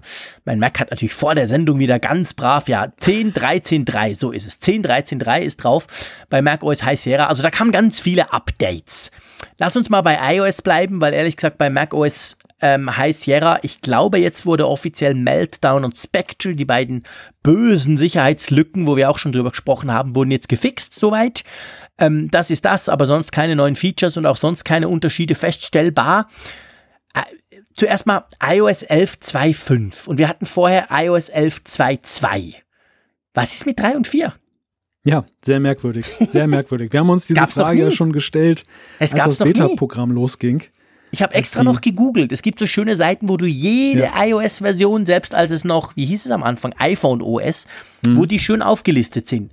Das gab es noch nie, dass man irgendwie, Apple hat das oft gemacht, dass irgendwie 10.2. irgendwas oder so oder 9.1.3 oder so. Aber dass quasi da zwei, auch wenn es wirklich die letzte Kommastelle sozusagen ist, übersprungen wäre, das ist schon merkwürdig, oder? Ja, es ist ja generell merkwürdig, dass überhaupt diese Punkt-Punkt-Releases jetzt so inflationär mehr werden. Denn ja. das war ja eigentlich ein Notanker in Zeiten, als dann eben mal ein großer Softwarefehler drin war genau, und wirklich so nichts anderes geändert wurde, als jetzt dann eben diesen, diesen Bugfix einzuspielen. Und mittlerweile hat es sich eingebürgert bei Apple. Wir sehen es ja auch in dieser Version. Sie ist jetzt zwar nicht jetzt ebenbürtig mit einem Punkt-Release, aber wir haben auch schon Punkt-Releases gesehen, die hatten weniger Veränderungen als jetzt dann dieses Punkt-Punkt-Release. Und es verwundert doch sehr, dass man eben solche Versionsnummern nimmt, denn ich meine mich erinnern zu können, am Anfang war es ja so, da gab es ja tatsächlich nur die jährlichen Sprünge. Da ist halt selbst so ein Punkt-Release zwischendurch nicht gekommen, sondern da gab es ein iOS mhm. 1 oder iPhone OS 1 ja, ja äh, und dann folgte zwei und dann kam drei und da war nicht irgendwie noch dann Punkt eins, Punkt zwei, was ja auch immer mehr geworden ist ja. dazwischen. Das, das Thema mit den vielen Updates, das kam jetzt auch gestern schon wieder hoch, als dann eben dieses Update dann rauskam, dass viele gesagt haben, was denn schon wieder ein Update? Also das letzte ist jetzt ja schon ein paar Tage her, verglichen mit der vorigen Rate, aber dennoch ist Apple ja mit einer hohen Frequenz weiterhin dabei. Aber dass sie jetzt dann da so mehrere Nummern überspringen, hinter dem zweiten Punkt, welche Bewandtnis das hat, eine Vermutung ist ja, dass man, dass das vielleicht tatsächlich damit suggeriert werden soll, hier ist ein bisschen mehr passiert als jetzt bei einem normalen Punkt-Punkt-Release. Aber es ist auch nicht so viel passiert, dass wir jetzt Punkt 3 dahinter schreiben. Ja, vielleicht. Es könnte natürlich sein. Ja, was wurde denn behoben? Lass mal, lass mal ähm, Features und Bugfixes sprechen. Was, was wurde gemacht? Ja, zunächst einmal ist ja die große Fähigkeit dem Ganzen verliehen worden, den HomePod zu steuern. Boah, was natürlich geil. dann, ja, natürlich nur die merken, die einen HomePod be besitzen. Genau. Wozu ja dann Schweizer und Deutsche und Österreicher bislang noch nicht gehören. Also da, dafür brauchen wir das Update nicht runterladen. Das nächste Feature, was ich hier auf der Liste habe, ist eigentlich für uns auch völlig uninteressant. Ähm, Siri-Nachrichten. Wobei darüber würde ich ganz gerne mit dir sprechen. Also das, das ist ein Thema, man kann jetzt, aber das ist vielleicht auch so ein bisschen dem Amazon-Produkt nachempfunden, sich über Siri Nachrichten vorlesen lassen. Aber nicht in der Gestalt, wie das eben das Amazon-Projekt, äh, Produkt macht, dass es dann mit der synthetischen Stimme zum Beispiel auch Feeds vorträgt, sondern eben tatsächlich so im englischsprachigen Raum USA, UK, glaube ich, Australien. Mhm. Da ist es so, dass dann eben ausgewählte Partner, jeder darf es auch nicht, dann zu diesen Nachrichtenthemen dann kleine Podcasts einspielen. Und das finde ich ist ja irgendwie schon so, ja, das ist ja eigentlich nicht das, was ich unter einer Sprachassistenten Nachrichtenfunktion verstehe. Oder wie siehst du das? Ja, aber ist viel besser. Weil die, die die Podcasts sprechen, können das ja viel besser machen als Siri. Also Scherz beiseite, das meine ich ernst. Ähm, das ist tatsächlich ein Punkt, den ich mir beim Alexa, wir werden nachher nochmal auf Alexa kurz zu sprechen kommen, rund um den Apfelfunk, auch schon überlegt habe. Das ist ja schon lustig, wenn die mit ihrer merkwürdigen Stimme irgendwelche Sachen liest, die irgendjemand geschrieben hat. Aber ähm, das, was jetzt Apple da macht, dass du quasi dann eben, du hörst dann halt ein Nachrichtenspecial von NPR zum Beispiel und dann lesen die das quasi vor oder das sind so kurze Snippets. Das finde ich noch spannend. Ich gebe zu, ich bin halt der Radiomensch und ich höre lieber einem professionellen Radiomenschen zu als einem halbprofessionellen Sprachassistenten. Nein, also ist, hm, ich finde das persönlicher irgendwie. Was ich mich gefragt habe bei der Geschichte, Weißt du, das kann man nicht, kann man das irgendwie konfigurieren? Also kann ich irgendwie, es ist ja bei der Alexa kannst du ja so sagen, dass du quasi deine, deine, deine, lies mir die Nachrichten, kannst du der ja, ja sagen. Und da kannst du ja in genau. der App programmieren, also kannst du ja sagen, welche Quellen, ob ich den Spiegel will oder die NZZ oder irgendwas. Da kann ich das ja auswählen. Kann man das bei Apple jetzt auch irgendwo oder bestimmt Nein. Apple, was du da hörst? Das bestimmt Apple, was du hörst. Und das, das ist schon mal der erste fundamentale Unterschied. Du kannst, wie du ja gerade schon sagtest, bei dem Amazon-Produkt sagen, dass du eben dein verschiedene Skills runterlädst, die da zur Verfügung stehen. Also es ist eigentlich, ist das Angebot nur limitiert durch die Möglichkeiten der Skills. Aber grundsätzlich kannst du es konfigurieren, wie du möchtest. Und das Apple-Produkt ist so, dass sie sich tatsächlich ausgewählte Partner, NPR hast du genannt, ESPN, das große Sportnetwork ist es dann eben für Sportnachrichten. Und hm ja, also ich, ich kann dir zwar folgen, was diesen Aspekt angeht mit der synthetischen Stimme und den, den Aussprachestörungen, die du manchmal hast. Mhm. Demgegenüber steht allerdings, dass ich eigentlich finde, das zu verquicken macht keinen Sinn, weil der, der Vorteil der großen Sprachassistenten-Geschichte ist damit ja vertan. Podcast mhm. kann ich auch so schon abrufen. Radio kann ich auch jetzt schon einschalten. Ja, Dafür brauche ich nicht Siri. Der, der Punkt ist eigentlich der, die Stärke, wenn der Sprachassistent ist dynamisch generiert ist, dass ich extrem schnell neue Nachrichten rausbringen kann. Ich kann eigentlich in dem Moment, wenn ich dann aus verschiedenen Quellen das zusammentrage, das gleich dann reingeben und es muss nicht erst einer dann versprecherfrei in einem Studio aufnehmen und dann da ja. einspielen. Und damit kannst du wirklich Minuten, manchmal ja sogar eine Stunde gewinnen. Und das, das ist eigentlich so der Punkt, wo ich denke, ja, das, das ist der Vorteil. Und, und mhm. das ist ja eigentlich irgendwie eine, eine unsinnige Implementation. Ja, ja, da hast du schon recht. Das ist natürlich wahr. Ich meine, das, vor allem ist es halt nicht dynamisch. Also wenn es nicht einer produziert, dann hörst du es nicht. Und bei, bei, bei, bei den Sprachassistenten selber, die können ja eben dann dynamisch irgendwas lesen. Aber auf jeden Fall spielt eigentlich keine Rolle, weil wir können sowieso nicht nutzen, ist im Moment genau. nur im englischsprachigen Raum. Also müssen wir uns da nicht länger aufhalten. Dann wurden ja auch noch Bugs gefixt, gell? Nämlich dieser iMessage-Bug, das war doch auch, glaube ich, in dieser Woche ist das hochgepoppt, oder? Das hatten wir nämlich letzte ja. Woche noch gar nicht im Apfelfunk drin, dass du ja so eine, ich sag mal, eine modifizierte URL schicken konntest über iMessage und dann ist gleich das ganze iPhone oder beziehungsweise im weniger schlimmen Fall die iMessage-App oder die Nachrichten-App und sonst dann das ganze iPhone gecrashed. Das ist jetzt behoben, oder? Genau, das ist behoben worden. Das konnte man öffentlich nachvollziehen. Es gab auf, gab auf GitHub diese dieses entsprechende Skript dann mhm. eben zum Runterladen.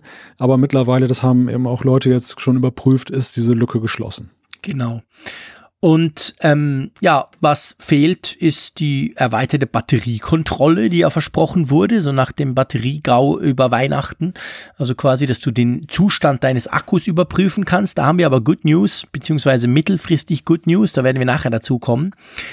Ähm, ja, das ist es eigentlich, oder? iOS 11 2.5 äh, ist jetzt nicht wirklich spektakulär eigentlich, oder? Ja, fällt mir unterm Strich jetzt auch gerade auf. Weil das Einzige, was man hierzulande merken würde, ist, dass es beim, bei der Audio-Player-Kontrolle im Kontrollzentrum eine kleine UI-Änderung gab, nämlich, dass wenn man verschiedene Geräte anspricht, dass man dann leichter jetzt dann, oder was heißt leichter, auf jeden Fall optisch anders dazwischen wechseln kann, zwischen diesen verschiedenen Playern. Also das ist geändert worden. Aber ansonsten, in der Tat, unterm Strich, wenn man das sich so betrachtet und wenn man dann sieht, dann wie viele Megabytes man dafür runterschaufelt, je nachdem, wie viele Geräte man hat, ist es eigentlich eine ziemlich, ähm, ja, ja. möchte ich sagen, unsinnige Sache, weil ja immer auch, weil ja auch mal Sicherheitslücken geschlossen werden und ja auch Verbesserungen drin sind, die jetzt nicht so als Highlight-Features sind. Aber zumindest jetzt für die deutschsprachigen Länder bringt es jetzt erstmal an großen Veränderungen wenig. Genau. Aber das soll uns, das soll uns nicht kümmern. Also ich, ich, ich meine, ich meine das nicht grundsätzlich negativ. Ich freue mich eigentlich über jedes Update, weil ja in allererster Linie oder sehr oft bei diesen Punkt-Releases geht es ja eben um Bugfixing. Und zum Beispiel, kleines Beispiel auf meinem iPhone 10 hatte ich wirklich einen sehr, sehr merkwürdigen Bug, den ich seit Wochen, seit, ja, seit, seit November habe ich den. Man könnte es anhand meiner Instagram-Posts lesen, weil ich das jedes Mal poste, wenn es mir wieder passiert. Ich entsperre mein iPhone mit Face ID, klappt supi-dupi. Und dann habe ich das Problem, dass das Dock entweder gar nicht da ist oder einfach nach rechts verschoben ist. Also unten diese vier Apps, die du ja hast, die ja fix da sind, dann ist zum Beispiel, siehst du einfach nur äh, die, die Telefon-App, die bei mir ganz links ist. Der Rest ist leer. Also wie wenn du das nach rechts sliden würdest. Und manchmal ist es ganz weg. Das sieht dann ganz witzig aus. Dann habe ich quasi die sechs Reihen Apps und unten einfach nichts. Und wenn du dann einmal nach rechts swipest, dann springt er ganz zurück auf die, auf die, auf die ganz linke Seite, die mit den Widgets, und dann zurück und dann ist wieder da. Das passiert mir so im Schnitt zweimal am Tag. Und ich weiß jetzt gut, ich habe das Update erst seit gestern drauf. Es ist mir jetzt heute noch nicht passiert. Aber das ist ein Bug, den, den hatte ich wirklich immer wieder. Und ich habe bei Google gar nichts darüber gefunden. Es könnte fast sein, wie das nur ich habe. Aber es sah auf jeden Fall immer ganz cool aus. Ich habe mir gleich einen Screenshot gemacht. Also von dem her gesehen, ich gehe mal davon aus, dass das wahrscheinlich behoben ist. Also man sieht, eben Bugfix sind auch wichtig. Ja, und es gibt da ja in der Tat von dieser Couleur gibt es einige mhm. Bugs, die halt auch dann vereinzelt Nutzer ärgern. Wir haben ja auch mal wieder mal angesprochen, diese Sache, dass dann bei den Notifications im Sperrbildschirm Stimmt. dann manchmal dieser Hintergrund beziehungsweise generell dieses Feld dann nicht mehr angepasst ist an den Text. Das heißt dann dieses, dieser Ballon, der ist dann kleiner als der Text, der dann sozusagen ins Hintergrundbild läuft wir bekommen das auch immer wieder von Nutzern, von, von Hörern gemeldet, dass sie eben dieses Problem dann eben auch sporadisch haben. Ich konnte es bislang noch nicht nachvollziehen, also es ist auch hier noch nicht aufgetaucht heute, das heißt aber nichts, es kommt immer auch mal im Abstand von Wochen und Tagen. Aber eben drum sind eben dann solche Updates dann auch, wie du schon sagst, dann immer, immer gut, weil zumindest die Hoffnung besteht, dass es vielleicht mal sich dann zum Besseren bewegt. Ja, genau, ganz genau. Zum Besseren bewegt sich ja auch macOS, kann man klar sagen, gerade was die Bugfix anbelangt. ich habe ja vorhin gesagt, man sieht nichts, ist nichts anders. Aber daneben, dass jetzt eben ja ähm, ähm, Spectral Meltdown, diese bösen Lücken geschlossen wurden, wurde ja auch dieser Passwort-Bug behoben, den wir letztes Mal im Apfelfunk 99, oh, da waren wir noch zweistellig, ähm, besprochen haben. Nämlich, dass du da quasi in der Systemsteuerung ohne, ohne Admin-Passwort da rumwuseln konntest das kann man jetzt nicht mehr. Genau, das ist behoben und vielleicht hat Apple bei der Gelegenheit auch dann ansonsten die Systemeinstellung nochmal auf den Kopf gestellt und äh, vielleicht noch bislang verborgene Probleme behoben. Okay, das war jetzt dann ein bisschen ketzerisch. Zu Spectre und Meltdown ist noch hinzuzufügen, das ist nicht das erste Update in der Richtung. Also Apple hatte schon mit dem vorigen Update, hatten sie schon da was getan. Das ist sozusagen noch die Verfeinerung dessen. Ja, genau, stimmt, genau. Es war es nicht, dass sie es jetzt erst gemacht hätten, sondern es wurde verfeinert. Gut, und dann gab es noch ein Update für WatchOS. tvOS habe ich selber noch gar nicht eingespielt, aber bei beiden kann man sagen, äh, nothing new, oder? Also reines Bugfix, reines Hintergrundzeugs. Also bei meiner ähm, Apple äh, Watch 3 äh, habe ich keinerlei Unterschiede feststellen können bisher.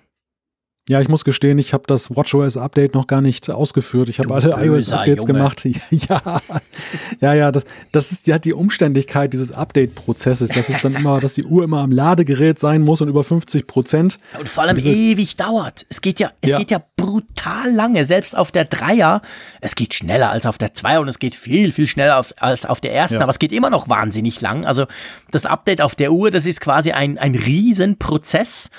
Und ähm, ja, das ist tatsächlich immer, also das geht mir übrigens ähnlich. Also das ist wahr. Alles andere, da drücke ich einfach Install und dann lege ich es mal kurz oder vielleicht beim iPhone sind es vielleicht zehn Minuten, aber dann ist alles wieder da. Und bei der Uhr denke ich immer, ah, mache ich das jetzt wirklich? Und ich gehe tatsächlich jedes Mal schnell irgendwo auf 9, 9 to 5 Mac oder so. Die sind immer ganz schnell mit, mit, mit so Feature-Übersichten und guck mir das an und denk dann, ja, vielleicht gibt's ja eine neue App oder irgendeine coole neue Funktion für die Uhr, die das rechtfertigen würde, dass ich die quasi eine Stunde oder zwei Stunden irgendwo hinlegen muss. Es ist dann selten so, aber gestern habe ich es jetzt gemacht tatsächlich. Also es läuft und es ist nichts anderes als vorher. Ja, was nicht gerade die Motivation erhöht, ja, gebe ich zu. Prozess zu begeben. Hast du recht, das ist natürlich so. Das war vielleicht der Fehler, den ich gemacht habe, dass ich vorhin die Featureliste geguckt habe und dann gedacht habe, auch lohnt sich eh nicht, lass ja, mal stimmt, sein. Stimmt. Ja gut, aber was sich definitiv lohnen würde oder lohnen wird, aber auch erst im Frühling, äh, ist iOS 11.3. Und wer denkt, Wer jetzt denkt, aber hey, Freunde, jetzt quasselt ihr eine halbe Stunde über iOS 11.2.5, was in iOS 3, 11.3, ja, das kam heute. Ziemlich überraschend, ehrlich gesagt. Ich glaube, da hat niemand damit gerechnet. Hat mir Apple eine Pressemitteilung um die Ohren gehauen und wo es eben darum geht, ist eine Vorschau auf iOS 11.3 zu machen und ähm, ja, das bringt tatsächlich neue Funktionen. Ja, reden wir zunächst mal über die Form, dass das Apple fast zeitgleich mit dem Release einer Version aus dem Beta-Programm, also in dem Falle 11.2.5, dann anfängt, den Beta-Test für die nächste Version zu starten. Das ist nicht ungewöhnlich. Das haben wir jetzt bei den letzten Stimmt. Versionen häufig erlebt, dass sie eigentlich dann am gleichen Tage dann schon losgelegt haben, dann das rauszuhauen in den Beta, gerade weil sie eben auch jetzt so eine, eine, eine ja, schnellere Abfolge von Updates haben in den letzten Wochen und Monaten. Was ungewöhnlich ist an der ganzen Sache ist, dass eben diese Pressemitteilung rausgekommen ja. ist. Denn es ist ja, es ist ja beileibe nicht jetzt ein großes Release. Es ist jetzt ja nicht iOS 12, was da nee. gebracht wird. Und es ist auch merkwürdig, dass sie das überhaupt jetzt für so nachrichtenwürdig halten, wenn gleich da einiges Interessantes zu finden ist. Also für mich war eigentlich die Frage, was hat sie motiviert, das jetzt so zu exponieren? Weil es ist ja normalerweise so, dass ja die, die Tech-Welt guckt ja sowieso genau hin. Es ist ja nicht so, dass jetzt dann irgendwie das unbemerkt bleibt, wenn da eine ja. Beta rauskommt, nee. sondern alle stürzen sich drüber, jeder macht gleich ein Hands-on-Video und Featurelisten. Also es braucht eigentlich keine Pressemitteilung, um dann das groß publik zu machen, was da drin steckt. Und dennoch hat sich Apple dazu entschieden, den ja, die, die, den Narrativ hier selber zu übernehmen. Dass sie, sie wollten augenscheinlich dann die, die Wahrnehmung dieses Updates, dieser ersten Beta-Version steuern, indem sie nämlich die Pressemitteilung Stunden vor der ersten Beta-Version rausgehauen haben, ja. sodass sie allen Nachrichtenportalen dann so ein bisschen den Wind aus den Segeln nahmen. Ja, ganz genau, definitiv. Und ja, es ist eine neue Beta, wird im Moment noch nur für Entwickler, jetzt am Abend, spät vom 24. Wird aber dann auch noch eine Public Beta geben, wahrscheinlich in den nächsten Tagen sogar schon. Ja, und lass uns mal kurz gucken. Es gibt tatsächlich neue Funktionen. Ähm, wollen wir mit dem unspannendsten am Anfang anfangen? ja, Meinst du AR-Kit? Ja, wer hätte das gedacht, genau. Wir haben ja in den letzten, wir hatten ja eine Umfrage dazu auch, das war ja auch, hat man gesehen, ihr, ihr überschäumt nicht gerade vor Begeisterung, wenn es um Augmented Reality geht. Apple scheint das gemerkt zu haben und bohrt das Ganze noch ein bisschen auf. Ähm, ja, man kann jetzt quasi ähm, Wände, runde Tische etc. Also man kann quasi nicht nur auf einer auf einer geraden Oberfläche virtuelle Objekte erstellen, sondern eben auch zum Beispiel auf einer schrägen oder an einer Wand oder an einer Tür könnte jetzt ein Monster drauf und runter klettern oder so. Also quasi, ich sag mal te technisch gesehen sicher sehr anspruchsvoll, um das dann sauber darzustellen. Aber ja, mh, hm, äh, pff, haut mich jetzt auch noch nicht aus dem Hocker und letztendlich wie immer bei AR-Kit, man muss zuerst mal gucken, was die Entwickler daraus machen. Das ist richtig. Aber die, die, die Frage, die ich mir da in dem Zusammenhang gestellt habe, ist, was hat hier was motiviert? Ist es eher so, dass, was man, was ich auch im ersten Moment dachte, dass Apple aufgrund der allgemeinen Wahrnehmung des AR-Kit jetzt nicht so der Renner ist, dann jetzt nachlegt und eben auch deshalb auch die Pressemitteilung rausgegeben hat. Das war ja einer der ersten Punkte, der ja. groß gefeatured war darin, um eben diese, diese Aufmerksamkeit wieder auf AR-Kit zu lenken. Oder ist es so, wenn ich mir die Features angucke, Natürlich, klar, Apple arbeitet weiter dran, will das ausweiten, aber ich würde mal vermuten, dass da auch einige Entwickler einfach ihren mhm. Wunschzettel da in Cupertino abgegeben haben, denn die Apps, die wir bislang gesehen haben, die haben ja genau diese Probleme. Wir haben ein Lineal zum Beispiel, mit dem kann ich Sachen ausmessen, das funktioniert auf dem Boden aber besser als an Wänden. Ja. Oder wir haben diese, diese Spiele-Apps, du erinnerst dich auch an die WWDC-Vorstellung, wo dann auch auf einem Tisch so eine ja, genau. Spielewelt dann drauf gemacht wurde. War ein eckiger Tisch, so wie man in jedem Apple Store hat, aber es gibt immer viele Menschen da draußen, die haben runde Tische zu genau. Hause. Und ich glaube, das sind alles so Punkte, wo die Entwickler einfach gesehen haben mit ihren ersten Apps, das ist ja Mist, das funktioniert irgendwie nur bei Nutzern, die bestimmte Kriterien erfüllen und dass sich da einfach bei Apple einiges angehäuft hat, auch dann mit eben der Frage, was macht ihr denn da jetzt? Wann, wann können wir denn das mal auch auf runde Tische erweitern? Und das Ergebnis ist eben, dass sie dann mit AR-Kit 1.5 zwei Fliegen mit einer Klappe geschlagen haben. Einerseits promoten sie es groß, aber auf der anderen Seite bringen sie eben auch Sachen da rein, die dann auch vielleicht dafür sorgen, dass die Zahl der Apps, die herausgegeben werden, sich wieder erhöht, dass da eben dann einige Ideen realisiert werden können, die bislang eben an den Möglichkeiten scheitern. Ja, genau. Also ich denke definitiv, das ist, dürfte wahrscheinlich schon zu einem guten Teil sogar von den Entwicklern getriggert werden, die gesagt haben, hey, schön und gut, aber uns fehlt noch was. Ähm, ja, und dann gibt's natürlich vier neue Animojis. Und das kommt in der Pressemitteilung auch ziemlich weit oben. Es noch gibt größer. jetzt noch einen Drachen, einen Bär, einen Totenkopf und einen Löwen, den man animieren kann. Äh, ich habe jetzt iOS 11.3 heute Abend nicht auf mein iPhone 10 installiert. Das ist mir eine zu heiße Nummer, aber auf mein iPhone 8 Plus habe ich drauf gemacht. Da kann ich aber die Animojis nicht nutzen.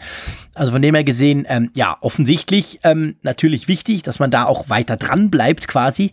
Drum, wer gerne Animojis verschickt und erstellt, der kann damit iOS 11.3 ab Frühling eben in neue Charaktere schlüpfen. Und dann hm. Ja, Moment, also bevor du da weitermachst, ähm, das ist auch schon viel diskutiert worden im Netz dann eben. Die, die Wahrnehmung ist ja eine durchaus diffuse. Ich denke, Apple will hier so ein bisschen ablenken von den Negativthemen, gerade diesen Security-Geschichten, diesen Sicherheitsproblemen der letzten Zeit, indem sie halt wieder positive Akzente setzen. Aber einige Nutzer empfanden gerade das jetzt auch so ein bisschen als ähm, ja, Hohn, dass jetzt dann die Animojis das wichtigste, eines der wichtigsten Themen in dem nächsten iOS-Release sind, während wir auf der anderen Seite jetzt in letzter Zeit ständig über Sicherheitslücken reden. Wie, wie geht dir das? Empfindest du das auch so ein bisschen als schräge Nummer? Nö, eigentlich nicht, weil ich meine, seien wir ehrlich, mit Sicherheitslücken, das ist zwar eine tolle Story und das ist eine schlimme Sache, wenn man die hat, aber wenn du die fixst, kannst du damit keinen Blumentopf gewinnen.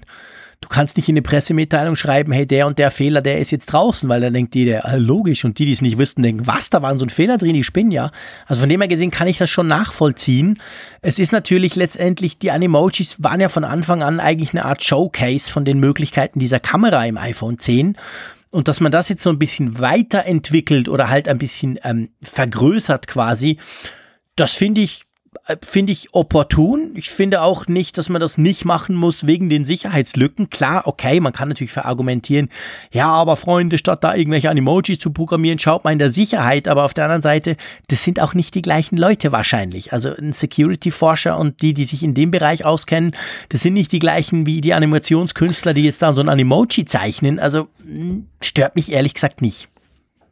Ja, also ich weiß nicht, also ich, ich glaube auch nicht, dass es eher um den Sicherheitsforscher geht. Ich glaube, dass die allgemeine Wahrnehmung gegenwärtig so ist, nach den letzten Sachen, dass die Leute einfach gewisse Zweifel haben, wie sicher ist denn das jetzt, was ich da von Apple bekomme? Und dass eben diese Prioritätensetzung dann schon so wirkt, als wenn die in Cupertino keine anderen Probleme haben, als jetzt irgendwelche bewegten Löwen und Bären da jetzt auf die Allgemeinheit loszulassen. Ja, aber auf der anderen Seite sind ja wir dann auch wieder die Ersten, haben jetzt bei iOS 11 2.5 auch gerade gemacht, die sagen, ja, ist ja nichts drin eigentlich. Ich krieg ja, ja ist auch richtig. Ja, also, weißt das, du, das ist, so das ist die andere Seite der Medaille. Das ist die andere Seite der Medaille. Da gebe ich dir recht. Das ist in der Tat so, dass natürlich dann auch danach schnell gerufen wird, bringt mal was. Genau. Wir brauchen irgendwelche Highlight-Features. Ja, das, das, das mag sein. Das mag sein. Also äh, dennoch, also die, gerade diese Emojis, da habe ich so gedacht, oh Gott, oh Gott, also meine dreijährige Tochter wird sich dann sehr darüber freuen, nebenbei bemerkt. Die mag die Emojis nämlich sehr. Aber ähm, ich glaube, alle Kinder lieben die, die sind, die sind lustig und die finden sie echt cool. Das ist so. Ich brauche die auch nie. Ich brauche auch generell Emojis relativ selten. Dafür bin ich wahrscheinlich schon ein bisschen zu alt. Ich habe inzwischen angewöhnt, zwei, drei, die ich brauche, aber ähm, ich finde jetzt nicht, das ist jetzt für mich nicht wichtig, dass ich die habe und bei den Emojis ist es ganz ähnlich. Aber ich störe mich ehrlich gesagt auch nicht dran, wenn Apple das jetzt tut. Aber es hat ja noch mehr drin in iOS 11.3. Also es ist ja schon auch ein, ich würde mal sagen, bei dem Release ist die Nummer von 2.5 jetzt oder auf, auf 3 durchaus gerechtfertigt, oder? Das kann man definitiv sagen. Also es passiert einfach auch vieles, was dann nach außen sichtbar wird. Dazu gehört zum Beispiel auch, dass im iMessages jetzt, in iMessage jetzt eine Business Chat Funktion integriert wird.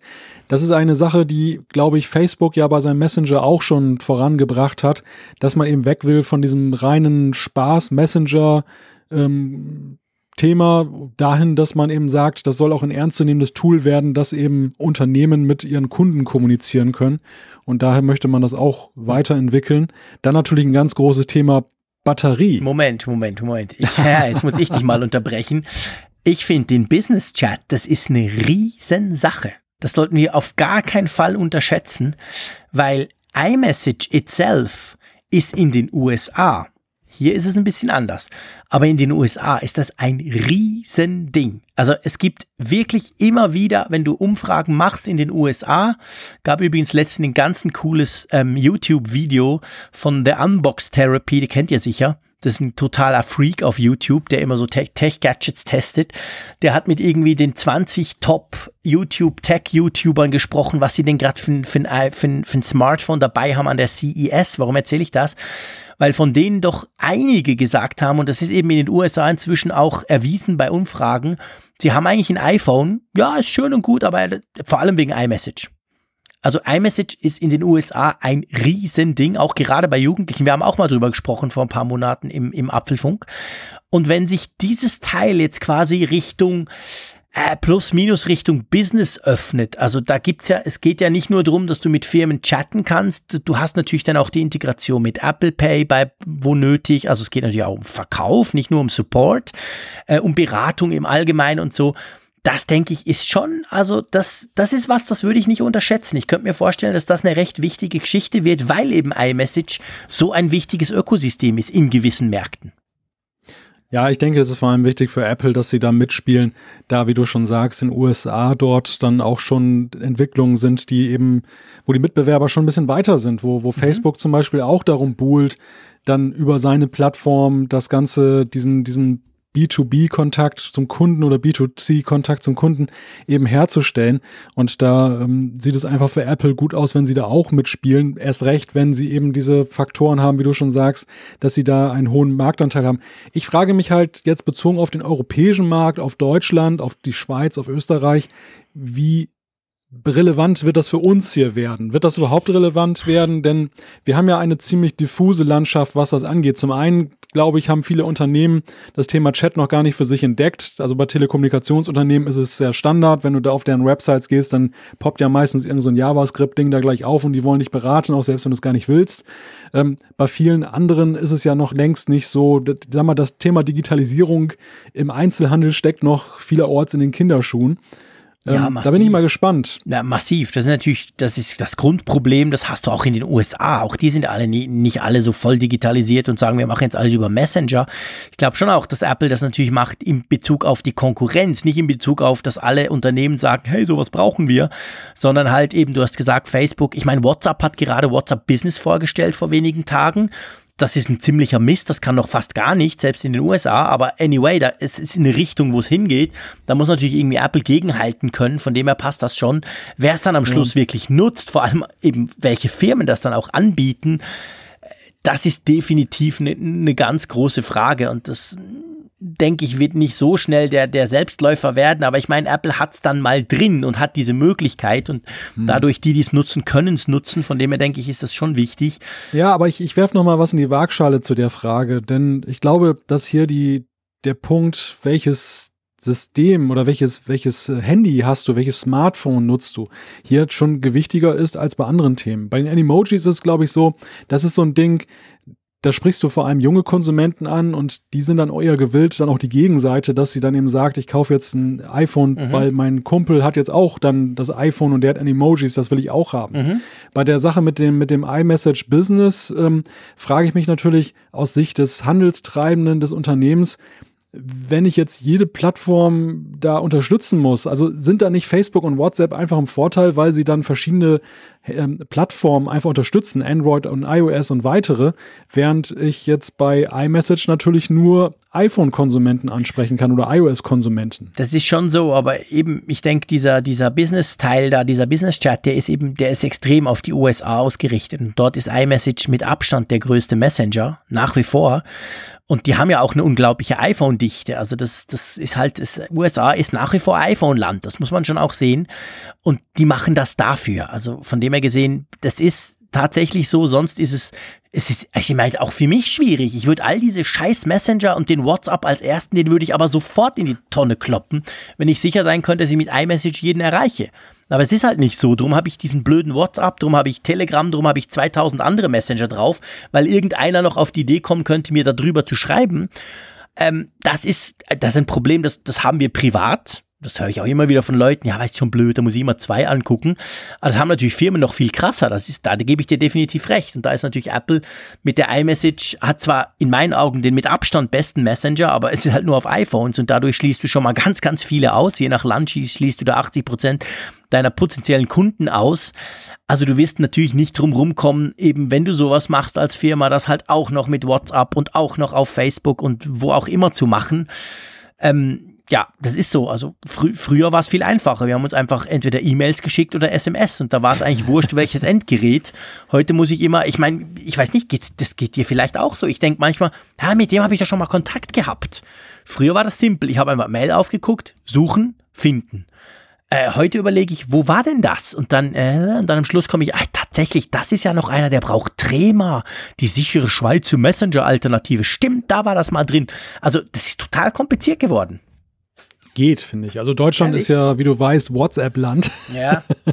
hier, hier hast du eine ziemlich hohe Treffsicherheit, dass du die Leute entweder über WhatsApp oder über Facebook Messenger findest. Okay. Und, und, und weniger, also iMessage ist so, wenn ich mein Adressbuch angucke, echt so ein Exot weil ich unglaublich viele Leute jetzt gerade aus dem beruflichen Umfeld habe, die eben da nicht unterwegs sind. Natürlich kann ich sie per SMS erreichen darüber, also insofern ist iMessage nicht weg, ich nutze mhm. es dann auch, aber ähm, es ist eben dann doch so, dass da sehr viele hier mit Android unterwegs sind ja.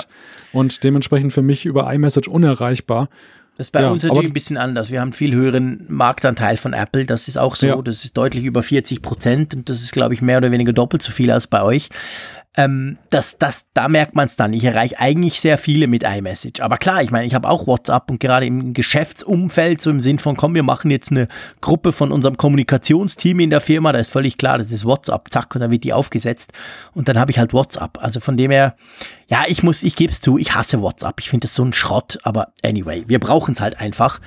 Ich, ich, ich mag es einfach nicht. Egal es wird nicht mehr weggehen. da bin ich definitiv sicher. Ja, ich glaube auch, der, der Messenger-Markt ist ähm, final nach meinem Empfinden. Also es gab ja mal eine Phase, ich habe, ja, das ist ganz witzig, ich habe gestern noch ein bisschen Apps aufgeräumt und dabei dann noch ein paar Telegram mal wieder in die Hand genommen mhm. und was es da alles gibt. Allo war auch Duo mal wieder dabei. Und Allo, genau, von Google.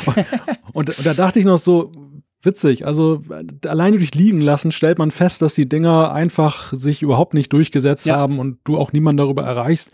Und ich habe immer mehr das Gefühl, und das passt vielleicht so als Punkt unter die iMessage-Diskussion, dass eben sich da einige Namen etabliert haben, aber mittlerweile der Markt für andere Neuzugänge einfach tot ist. Ja, nee, der ist tot. Da müssen wir uns keine Illusionen machen. Das Ding ist, das Ding ist in Asien ist es WeChat, äh, im, praktisch im Rest der Welt ist es WhatsApp. Es könnte der Facebook Messenger sein, weil ja eigentlich alle auf Facebook sind, aber der wird nicht so gern genutzt, lustigerweise, weil der wäre an und für sich cool. Also ich muss ganz ehrlich sagen, wenn man mich zwingen würde und ich die Wahl hätte und alle anderen müssten dann nachziehen und ich dürfte nicht bei iMessage bleiben, dann würde ich auf den Facebook Messenger gehen, weil der ist der ist praktisch, der funktioniert auf jedem Endgerät, den kann ich vom Browser aus brauchen. Ich habe dann auch mein Ding. Was mich halt bei WhatsApp wirklich stört, ist, dass es ja eigentlich eine reine SMS-Alternative ist. Wechsle ich das Gerät, ist das Zeug weg. Habe ich zwei Geräte parallel, geht's nicht und so weiter. Also das sind Dinge, die ich einfach im Jahr 2018 eigentlich nicht mehr sehen will. Weißt du, das ist das, was mich an WhatsApp nervt. Nicht die Funktionalität an und für sich, die ist ja cool und man kann ja extrem viel machen. Und ich verschicke auch immer wieder gerne Sprachmitteilungen und alles, also alles bestens. Aber diese Fixierung auf ein Gerät, das finde ich, das ist sowas von 1990. Das nervt mich jedes Mal, wenn ich es öffne. Finde ich ja so ein Scheiß, weil ich bin immer mit zwei, drei Smartphones unterwegs und ich will doch diesen Nachrichtenverlauf irgendwie ineinander haben und das geht halt bei WhatsApp noch nicht. Beziehungsweise vielleicht geht's nie, weil das irgendwie quasi vom System her halt so eine Art SMS ist und die ging ja auch nur auf einem Telefon mit einer SIM-Karte.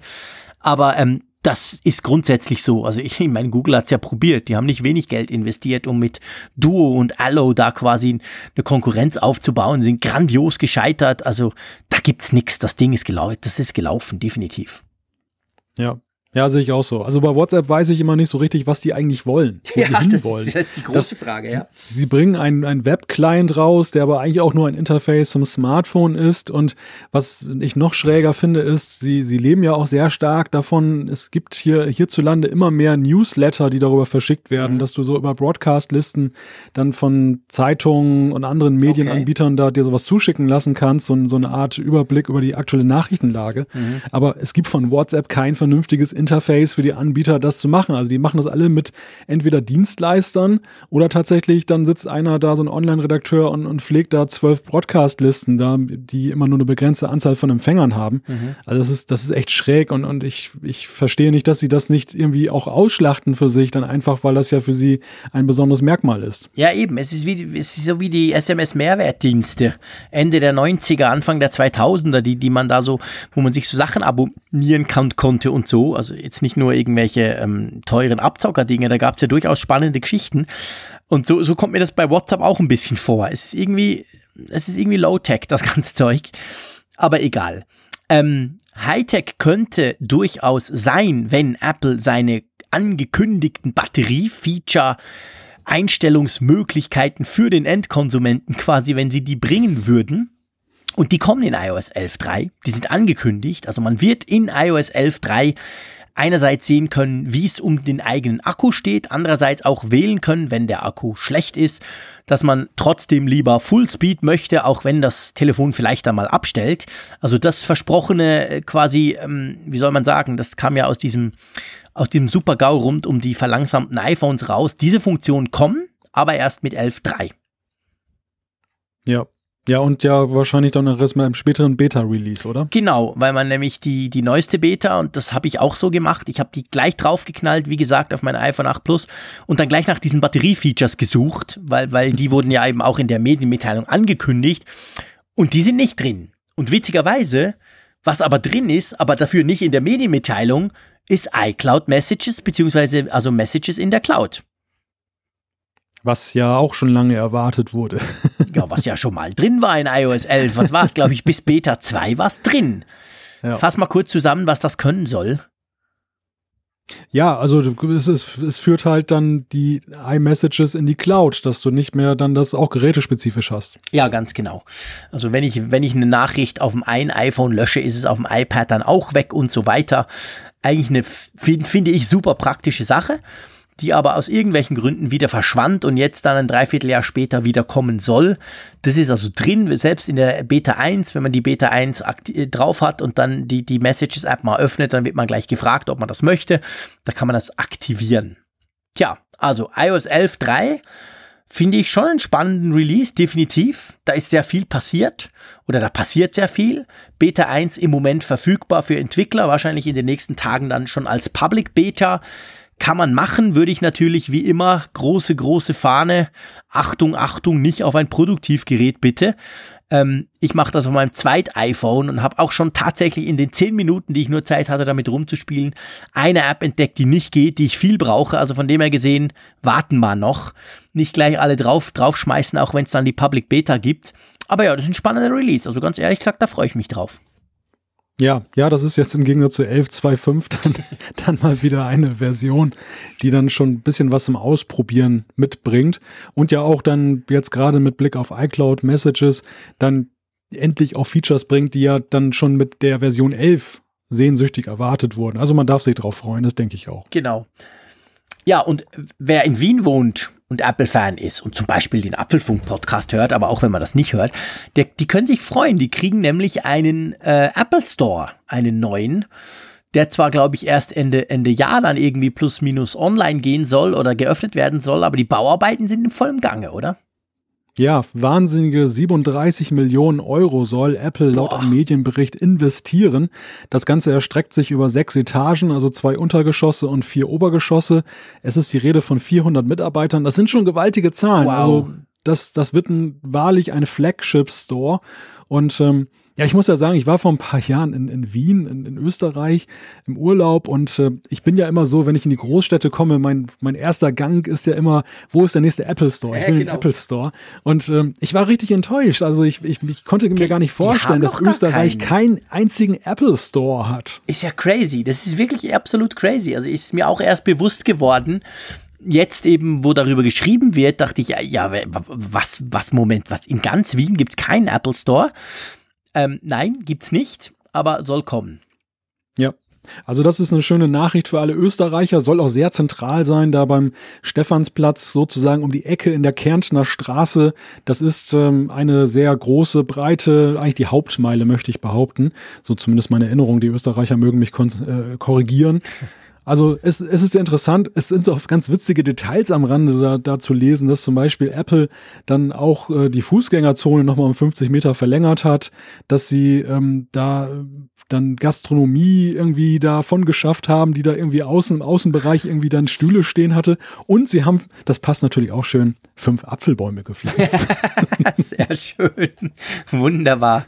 Ja, genau, das passt. Also eine große Sache, ein riesiger Apple Store wird das ja, tolle Sache. Da kann man sich definitiv drauf freuen. Wir bleiben dran. Und ähm, wenn wir auch dranbleiben, dann finde ich, ist es jetzt Zeit, dass wir mal kurz über Alexa und den Apfelfunk sprechen, weil der liebe Malte, ihr wisst ja, der tut ja nur so, wie wenn er eigentlich podcastet. Der ist ja auch ein kleiner verkappter Programmierer und ich staune immer wieder, was er so macht. Und ja, du hast was Neues erfunden. Ja, der Malte kann eins und eins manchmal zusammenzählen, eigentlich mehr nicht. Stellst du mal wieder dein Licht brutal unter den Scheffel. Ja, es ist, ich hatte vor einiger Zeit ähm, die Idee, weil ich ja gerne mal mit Gadgets rumspiele und ich hatte mir ja auch so ein Echo gekauft, so ein Echo Dot und dann habe ich mir diese tägliche Zusammenfassung mal angehört und dachte so, was wäre es doch schick, wenn man auch ein paar Apple News drauf hätte auf der ganzen Sache.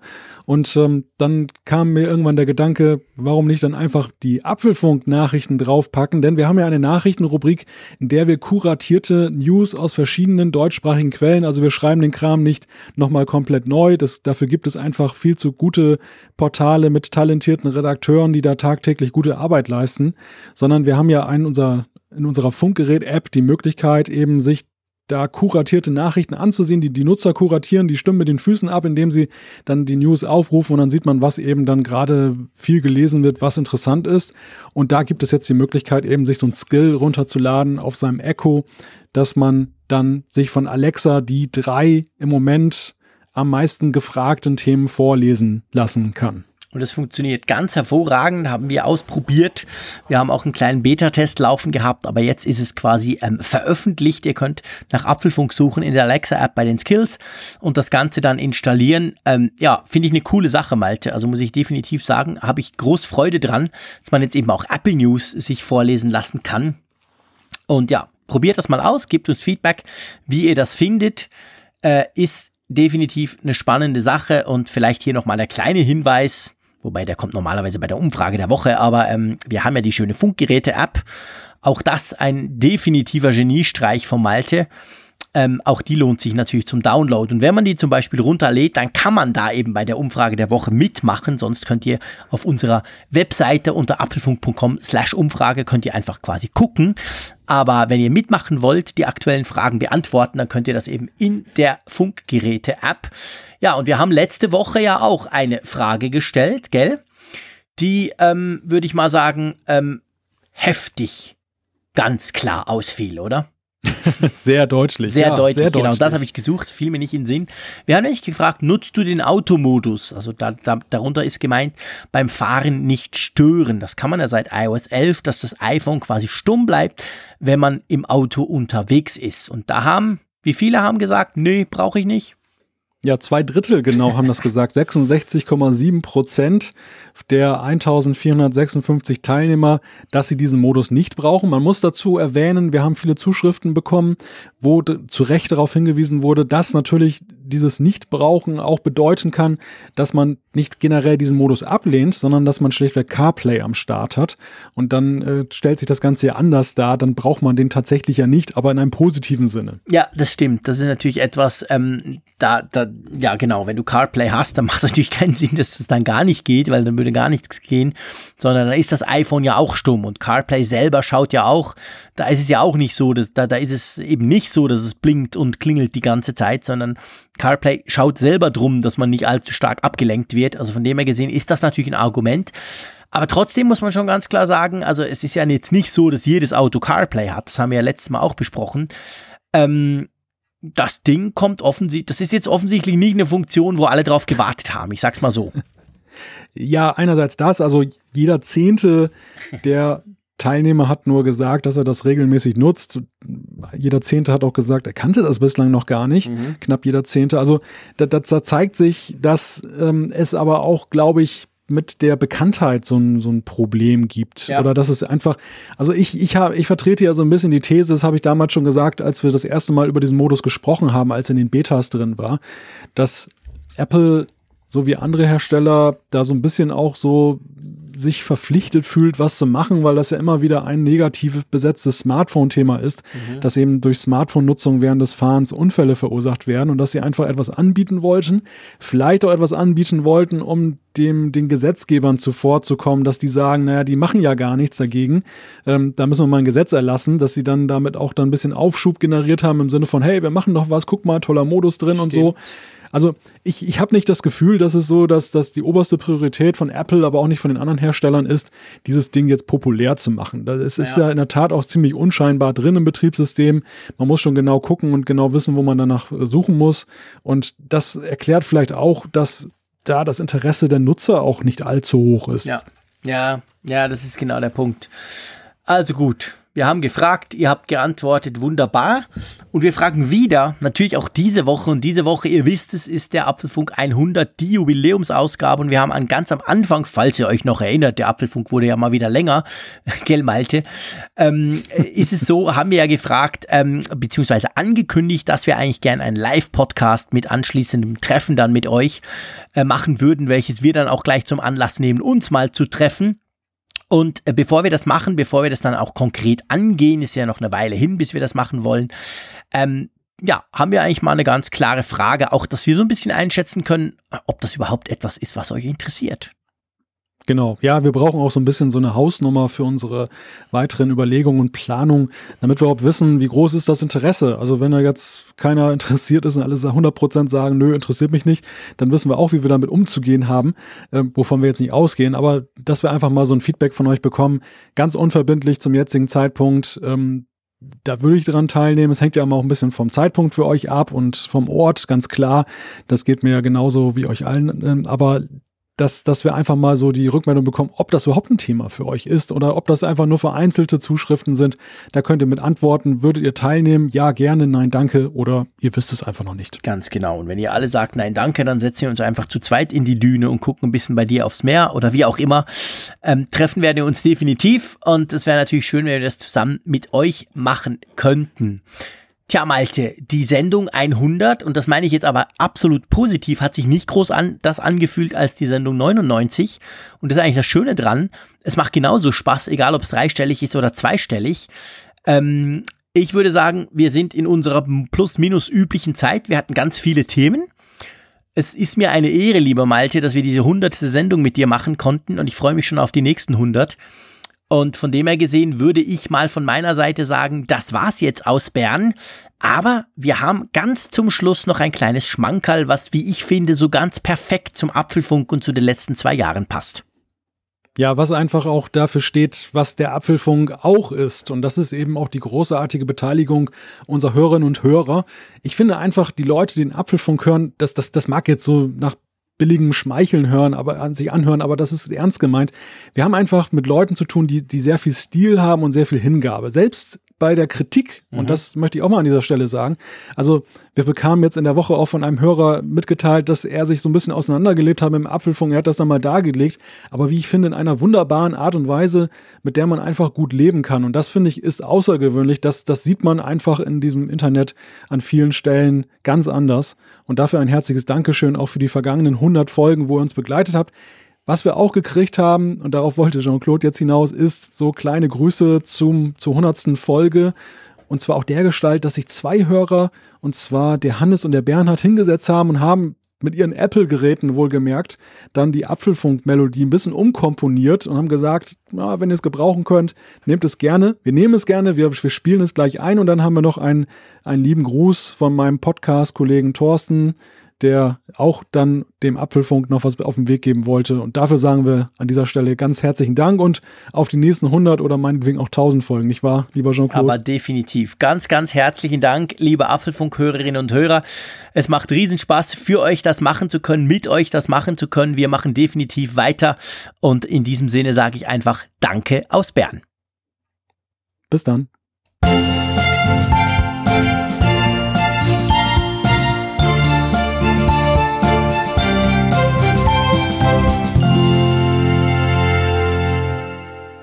Hallo Malte, hallo Jean-Claude. Zur hundertsten Ausgabe wünsche ich euch alles, alles Gute, weitere 100 Episoden des technisch hervorragenden gemachten Apfelfunks und wenn ihr einmal nicht weiter wisst, hilft eure Lieblingsassistentin euch mit Sicherheit weiter.